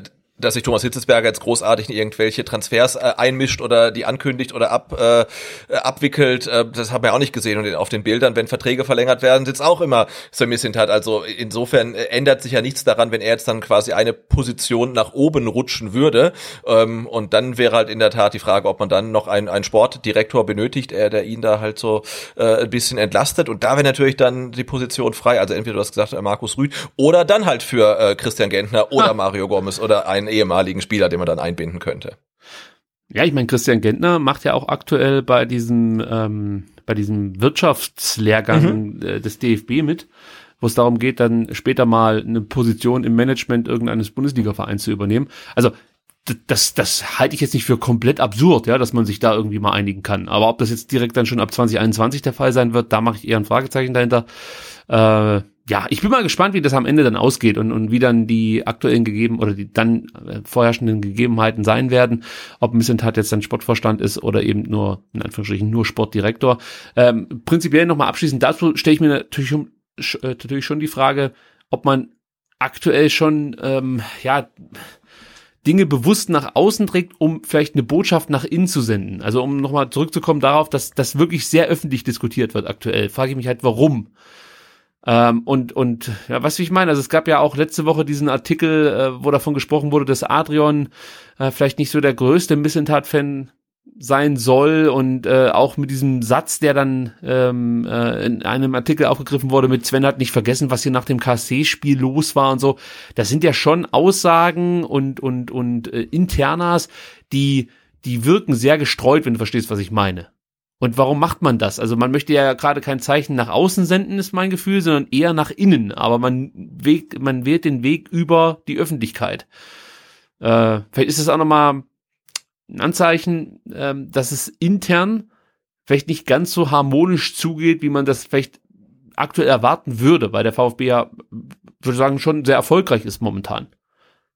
Weiß nicht, wie das bei dir ankommt. Ja, sehe ich ähnlich auch. Jetzt das Thema äh, Vertragsverlängerung, Misslintat, zieht sich jetzt ja schon ein bisschen wie Kaugummi. Und äh, wenn sich alle, alle, alle ganz, ganz einig wären, dann wäre das Thema ja durch, dann würde man ja irgendeine Lösung finden. Und dadurch, dass jetzt ja doch die Sachen immer nach außen getragen werden, hat man ja schon das Gefühl, dass es da auch äh, ja verschiedene Positionen gibt innerhalb des VfBs. Und äh, jeder versucht sich da jetzt vielleicht so ein bisschen in Stellung zu bringen. Und äh, also auch an der Front bleibt es, glaube ich, ähm, spannend, weil jetzt gerade so äh, mit dieser neuen Entwicklung, dass es nicht ums Geld geht, sondern halt wirklich um eine Personalkonstellation eigentlich oberhalb der Sportdirektorposition, die dann ähm, entscheidend ist, ob er seinen Vertrag verlängert, das ist äh, schon speziell, finde ich. Also da bin ich echt gespannt, was sich da noch tut in den nächsten Wochen. Ich, ich glaube sogar, es geht um noch ein bisschen mehr sogar. Also wie gesagt, man, man ähm, liest das inzwischen sogar dann schon in diversen Medien, dass nicht alle innerhalb des Vereins auch zufrieden sind mit Sven Mislintat. Da wird dann immer wieder dieses Thema eigene Jugend aufgerollt und äh, Verbindungen zu irgendwelchen Beratern oder so. Also das, da, da habe ich jetzt keine Fakten, die ich vorweisen kann. Das ist einfach nur das, was man liest oder was man mal hört oder so. Aber äh, da wurden mir auch keine Fakten präsentiert, die mir jetzt irgendwie ähm, ja Anlass zur Sorge geben, wenn du verstehst, was ich meine. Aber ich finde es halt interessant, dass hier viel an die Öffentlichkeit getragen wird. Dinge, die so eigentlich sonst nie öffentlich diskutiert werden. Und dazu dann eben ähm, ja die Berichte über ja auch interne Probleme, so möchte ich es mal stehen lassen. Und, und das ist immer kein gutes Zeichen, wenn sowas nach außen dringt, weil es hat ja auch Gründe, ja, warum sowas nach außen dringt. Ähm, gut, wollen wir es mal dabei belassen und widmen uns einem Thema, das unheimlich kompliziert ist. Und zwar der TV-Gelder Verteilerschlüssel für die kommende Saison und für die darauffolgenden äh, drei Spielzeiten wurde gestern der Öffentlichkeit präsentiert. Ähm, ja, wir haben uns im Vorfeld schon darüber unterhalten, wie wir das Thema jetzt eigentlich angehen sollen, denn so wirklich durch steigen, ähm, ja, das, das tun wir wirklich nicht bei der ganzen Sache. Deswegen versuchen wir es mal vorsichtig aufzurollen, Sebastian. Also mein erster Eindruck war halt, ähm, die große Reform ist ausgeblieben. Es gibt marginale Anpassungen, die allerdings so gut wie nichts verändern an der aktuellen ähm, Lage. Äh, es wird ab der Saison 2021, 2022 ähm, nur noch in Anführungsstrichen 1,1 Milliarden zum Verteilen geben. Und die sollen jetzt gleichmäßiger verteilt werden, heißt es. Und das fängt damit an, dass ähm, 53 Prozent der Gesamtsumme in gleichen Teilen an die Clubs weitergegeben werden. Ähm, damit können dann praktisch die Clubs fest planen. Das waren früher deutlich, oder das waren früher weniger. Man muss aber gleich dazu sagen, ähm, diese 53 Prozent werden nach zwei Jahren wieder auf 50 Prozent abgesenkt und man macht das deshalb, weil man natürlich so ein Stück weit den äh, vielen Clubs, die momentan Probleme haben durch die Corona Pandemie, äh, dass man denen so ein bisschen Planungssicherheit an die Hand geben möchte. Und äh, wenn man von Fixbetrag spricht, muss man hier natürlich nochmal unterteilen. Für die Bundesligisten ist das 24,7 Millionen. Mit denen können sie fix planen und für die Zweitligisten sind es dann 6,9 Millionen. Was natürlich dann schon wieder ein extremes Gefälle ist, muss man einfach so sagen. Und wie gesagt, dass man das dann ähm, ab der Saison 23, 24 wieder sinkt, äh, senkt, ist natürlich, ja, also da merkt man halt direkt, man möchte hier nicht was reformieren, sondern eher, ja, den aktuellen oder den, ja doch aktuellen Status zementieren, so möchte ich es mal sagen. Hm. Es gibt dann noch weitere Säulen, die natürlich mit reinspielen. Äh, zum Beispiel die, die äh, Fünfjahreswertung, ähm, die 42 Prozent der Erlöse ausmachen wird. Wie gesagt, das, also ich steige da nicht ganz durch, äh, muss ich ganz ehrlich sein. Also das ist relativ kompliziert. Wir haben vorhin mal ganz kurz gesprochen, dass man eigentlich jetzt mal so eine Tabelle bräuchte, wo man sieht, äh, wie viel würde der VfB nach aktuellem Verteilerschlüssel bekommen und wie viel würde der VfB nach neuem Verteilerschlüssel bekommen. Und dann wäre es noch interessant zu sehen, wie viel bekommt zum Beispiel ähm, ja ein relativ ja, junger Bundesligist wie Union Berlin, die jetzt erst im zweiten Bundesliga-Jahr sind und äh, wie viel bekommt zum Beispiel so ein Retortenclub wie Leipzig, ja, weil ja dann auch nochmal die Komponente Interesse an den, an, an den Clubs und so mit reinspielt. Da hat man die Prozente ein bisschen erhöht. Das macht jetzt 2,5 Prozent aus. Äh, ich glaube, davor waren es irgendwie 1,75 oder so. Ähm, ja, es ist, es ist schwierig zu beurteilen aktuell für mich. Ich weiß nicht, wie, was ist denn dein Eindruck jetzt von diesem neuen TV-Gelder-Verteilerschlüssel? Also es, es scheint ja wirklich ähm, marginal zu sein. Man ähm, möchte vielleicht so den Anschein erwecken, als ob man auch der aktuellen Situation halt Rechnung tragen möchte und alles so ein bisschen gerechter machen äh, möchte. Ich glaube, Seifert hat ja auch gesagt, die, die Spreizung wird irgendwie kleiner und auch ähm, Aki Watzke war ja ganz betrübt, weil das irgendwie nicht gut für Dortmund ist. Ähm, aber wenn man sich das so anguckt, dann, ach, dann scheint es wirklich ja in, in, in kleinen Bereichen sich ein bisschen was geändert zu haben. Aber ähm, dass die großen Clubs jetzt viel weniger bekommen und die äh, kleinen Clubs deutlich mehr, ist, glaube ich, nicht der Fall. Aber das wird man jetzt wirklich mal ähm, ähm, abwarten müssen, bis es dann mal vielleicht Beispielrechnungen gibt, also wie du gesagt hast, ne, was kriegen äh, die Vereine nach dem aktuellen Schlüssel und was würden sie äh, nach dem neuen Schlüssel bekommen? Und dann sieht man ja, wer ähm, profitiert und, und wer nicht profitiert. Und ich hoffe mal, dass wir das äh, in den nächsten Wochen dann von schlauen Menschen, die mit äh, Excel und Taschenrechnern umgehen können, ähm, mal präsentiert bekommen. Und dann kann man sich ein abschließendes ähm, Urteil machen. Ich glaube, was man jetzt aber schon sagen kann, es ist sicherlich äh, keine Revolution äh, im im, im Verteilerschlüssel der Fernsehgelder und vermutlich äh, wird äh, Karl-Heinz Rummenigge auch nicht ins Kissen weinen, wenn er jetzt die neuen, die, die neuen Prozentsätze da sieht. Nee, das glaube ich auch nicht. Äh, ich fand noch interessant, ähm, dass, dass der Herr Seifert Folgendes gesagt hat. Die Clubs haben in der Vergangenheit an der Spielergehälterfront zu wenig gemacht. Also er ermahnt da mehr oder weniger die Bundesliga-Vereine, ähm, nicht mehr über ihre eigenen Verhältnisse zu leben. Und eigentlich ist das ja fast schon ja eine Entwicklung auch des ungleichen Verteilerschlüssels, weil ich habe es ja vor ein paar Wochen schon mal gesagt, wenn du halt als VfB Stuttgart aufsteigst und möchtest die Liga halten, musst du ins Risiko gehen. Also du, du wirst es nicht anders schaffen, weil der Abstand zu groß geworden ist. Also natürlich kannst du dann jetzt nur auf junge Spieler setzen, das ist auch eine Option, aber es ist halt auch wahnsinnig riskant. Aber eigentlich musst du erstmal viel Geld in die Hand nehmen, um dich in der Bundesliga wieder zu etablieren. Und das resultiert ja eben daraus, dass du, ähm, ja, wenn du absteigst, einfach also so wenig Geld nur noch bekommst, dass, dass du den Anschluss direkt mit nach einem Abstieg verlierst, eigentlich zu den, zu den anderen Bundesligisten.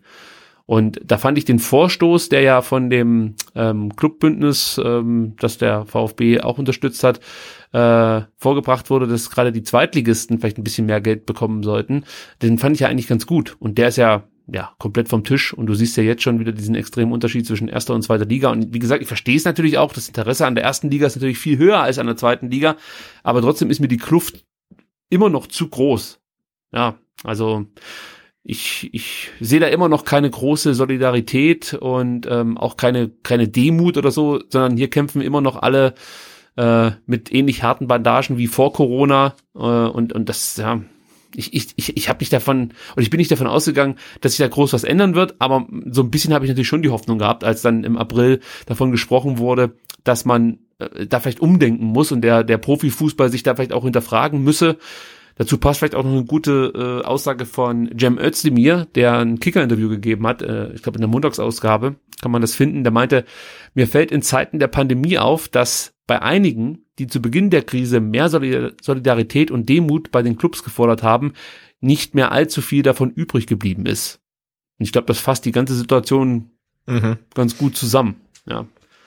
Auch so Formulierungen. Ja, wenn man ehrlich ist, hat man, wenn man ehrlich ist, hat man ja auch das äh, damals im Frühjahr schon erwartet, dass es genauso kommt. Ne? Wenn, wir hatten gedacht, okay, wenn dann das, das Virus irgendwann mal weg ist, dann ist alles wieder wie vorher, was die Geldgierigkeit äh, der, der Clubs angeht. Jetzt ist das Virus sogar noch da und die sind trotzdem wieder so geldgierig wie, wie, wie ja. immer schon gewesen. Und das, also es ist nicht überraschend, aber es ist trotzdem irgendwie relativ traurig. Genau. Also natürlich habe ich damit gerechnet, dass alles weiter so geht, wie es davor war, aber so ein bisschen hofft man halt schon, dass sich irgendwas ändern wird. Und wie gesagt, gerade ähm, weil man halt gesehen hat, dass ganz viele Vereine kurz vorm Ausstanden, als dann keine Spiele mehr ausgetragen wurden und diese letzte äh, äh Charge der TV-Gelder nicht gezahlt wurde.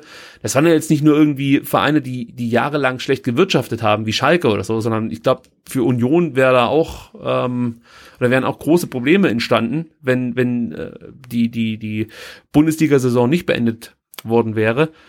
Ähm, ja, ich dachte halt schon, dass dass man sich da mehr Gedanken zu macht, auch was die Nachhaltigkeit der Bundesliga angeht. Ich, ich finde, das ist halt zu kurzfristig gedacht aktuell. Also Dortmund, ich kann es verstehen, dass Dortmund sagt, ja, ähm, für uns zählt jeder Cent, ja, auch wenn es natürlich viel mehr Geld ist als, was weiß ich, zum Beispiel für Paderborn oder so. Aber sie haben natürlich auch einen extrem teuren Kader und es fehlt natürlich viel Geld für die Dortmunder. Also das darf man nicht vergessen. Ich glaube, wenn es hier wirklich eine Revolution geben würde in Sachen TV-Gelder, müssten wir wahrscheinlich auch damit leben, dass der ein oder andere Verein ähm, ja, zumindest mal in, in äh, unruhiges Fahrwasser gerät. Also, ich könnte ja. mir vorstellen, für Schalke oder auch für Dortmund ist es nicht angenehm, wenn dann auf einmal, keine Ahnung, fünf, sechs Millionen weniger ausbezahlt werden.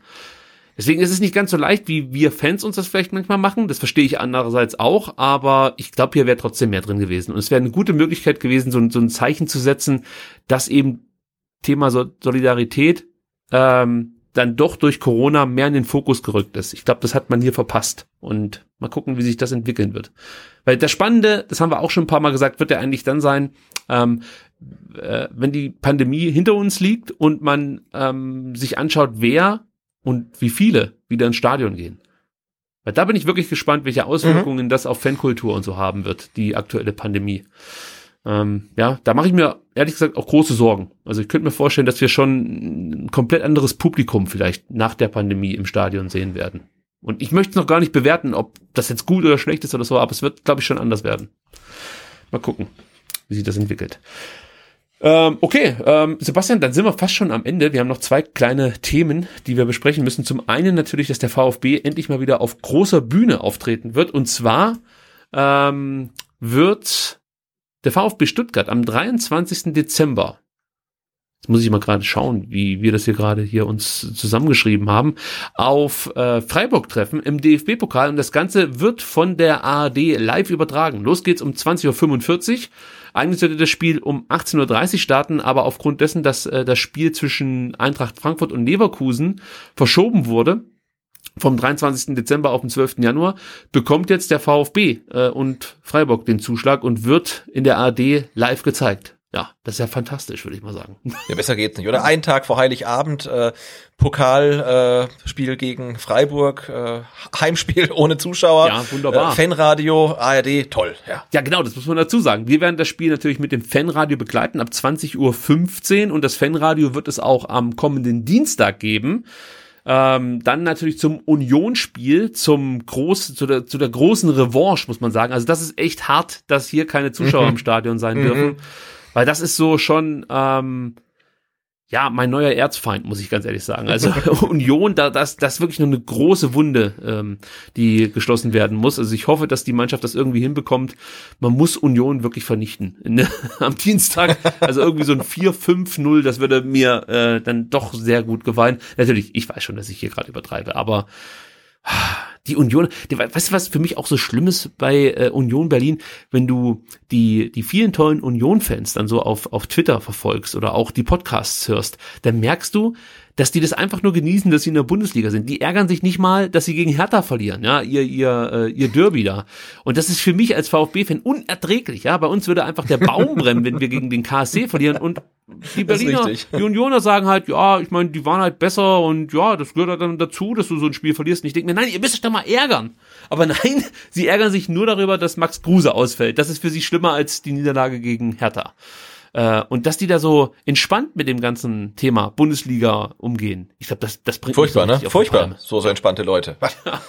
ähm, dadurch, dass wir am, am Dienstag nächste Woche das Fanradio haben, äh, müssen wir natürlich die SDR-Ausgabe ein bisschen vorziehen. Das heißt, wir werden am Montag aufnehmen, die wird dann bei euch Dienstag Nacht ja, im Podcatcher erscheinen und ihr habt dann Zeit am Dienstag euch das anzuhören. Unsere ähm, Besprechung, ähm, ja, unsere, unsere Dortmund-Besprechung und natürlich dann der Vorbericht zum Union-Spiel. Also wundert euch nicht, wenn es da in den nächsten Tagen die ein oder andere Zusatzfolge geben wird. Ähm, wir wollen sagen, das, das klingt alles ganz schön kompliziert jetzt. Ich glaube, wir müssen auch so ein so ein Share-Pick machen mit äh, Sp Spielplan STR ähm, Dezember 2020, damit ich da nicht durcheinander komme. Ja, das Schöne ist ja, die, die Folgen fallen ja automatisch bei euch in den Podcatcher und dann äh, müsst ihr euch eigentlich um nichts kümmern und wir zwei kriegen das miteinander irgendwie gelöst. Da bin ich ja, doch, vermute ich schon. Oder du rufst dann halt irgendwie per Studiolink, äh, per Studiolink bei mir an und es tutet die ganze Zeit, weil ich äh, gar nicht da bin, weil ich mich am Tag geirrt habe. Hoffentlich nicht. Auch nee, noch das kriegen wir Aber dann würde ich mich, glaube ich, auch nochmal telefonisch melden. Gut, dann ähm, habe ich ja vorhin davon gesprochen, dass ihr gerne offensichtlich abstimmt. Äh, zumindest macht er das beim Spieler der Saison. Äh, und jetzt habt ihr die Möglichkeit, auch noch den Rookie des Monats zu wählen, denn mal wieder ist ein Spieler des VfB Stuttgart nominiert worden.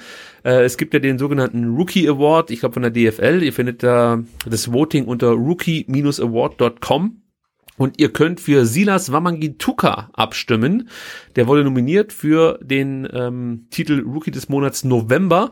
Seine Kontrahenten sind Ryan Sessegnon von Hoffenheim und der Kollege Locran von äh, vom VfL Wolfsburg. Äh, der war schon, ich glaube, im Oktober äh, nominiert. Damals ähm, hat Matteo Klimowitz den Titel des Rookie des mhm. Monats geholt. Das war doch Oktober. Und, und, und wahrscheinlich stellen sie Lacroix so oft dahin, bis er gewonnen hat. Ja, ja, er macht's ja auch wirklich gut, aber er hat halt keine ja, Chance klar. gegen die Stuttgarter. Also ihr müsst da mitmachen, ja. ihr seht es schon, es ist Wolfsburg und Hoffenheim. Also im Endeffekt kannst du, reicht's glaube ich, wenn wir zwei für Wamagi Tuka abstimmen, dann müsste der eigentlich direkt gewonnen haben. Ich kann mir kaum vorstellen, dass Wolfsburg und Hoffenheim ähm, wirklich Fans mobilisieren können, die ihre Spiele genau, das sind ja, 30, 30 Prozent äh, zählen ähm, die Stimmen von Experten, 30 Prozent Stimmen, die äh, zählen die Stimmen der Clubs und ähm, die Fanstimmen machen 40 Prozent aus. Also wenn wir da fleißig für Silas abstimmen, ich glaube, dann hat er eine ganz gute Chance und äh, er hat es ja äh, nicht nur verdient, äh, weil er so eine große Fanbase hinter sich hat, sondern auch weil er, er richtig klasse gespielt hat in den das letzten Wochen. Sagen. Also rookie-award.com und dafür Silas abstimmen, das würde mich freuen und ähm, ja, wäre natürlich auch schön für den VfB, zweimal in Folge den Rookie des Monats zu stellen. Das wäre schon toll. Das Double, das ist dann das Double. Das erste Double. für den VfB. Ja, Wahnsinn, mal hätten wir nämlich zweimal den Rookie ähm, des, des Monats gewonnen ähm, und ja auch, was hat der VfB noch gewonnen? Ich glaube, Pitch of the Year, ne? Wegen des Rasens. Ach stimmt, ja, das habe ich schon ganz Aha. vergessen. Ja, natürlich, fantastisch. Kaum sind die Fans aus dem Stadion, läuft's auch. Ja, äh, da regnet's Titel. ja, unglaublich. Gut, Sebastian, wir sind durch heute. Ich muss sagen, es war eine sehr holprige Ausgabe. Es lag nicht an unseren Zuhörern, natürlich nicht, sondern es lag an unserer Technik, die heute echt katastrophal war und uns äh, das ein oder andere Mal komplett komplett aus der Bahn geworfen hat. Äh, wir hoffen natürlich, dass das äh, spätestens am Montag behoben wird ähm, oder behoben sein wird und äh, wir dann eine normale Ausgabe aufnehmen können und am Dienstag dann wieder live senden können. Tja, wenn nicht, weiß ich auch nicht, was wir machen sollen. Das ist echt eine Katastrophe ja, das, gewesen das, das, heute. Das, das, das wird schon. Also ich habe immer noch immer noch die Vermutung, dass vielleicht äh, bei mir irgendwelche äh, Kinder auf dem Kabel rumgesprungen sind, auf dem LAN-Kabel. Aber andererseits, äh, auch als die Kinder weg waren, gab es noch technische Probleme. Ja, also es ist schon ähm, bemerkenswert, was heute hier abging. Und man muss dazu sagen, so ein bisschen hat es dazu beigetragen, dass ich dann äh, nicht ganz so emotional über Themen wie zum Beispiel die TV-Gelderverteilung sprechen konnte und auch den Herrn Devi Selke fast schon verschont habe. Also ah, ja, Devi kann sich hier bei der Telekom äh, bedanken. Okay, also, dann sind wir soweit durch, Sebastian. Dich findet man auf Twitter unter @butze. Ähm, da lohnt sich definitiv mal äh, vorbeizuschauen und ähm, ja, dir zu folgen. Und natürlich gibt es weiterhin tolle Artikel auf vertikalpass.de, das möchte ich hier nicht unterschlagen. Und ähm, ansonsten habe ich, glaube ich, nichts weiter beizutragen zu diesem Podcast und sage deshalb Tschüss, bis Montag und ähm, ja. Genau, macht's gut, bis Montag. Ciao. Tschüss.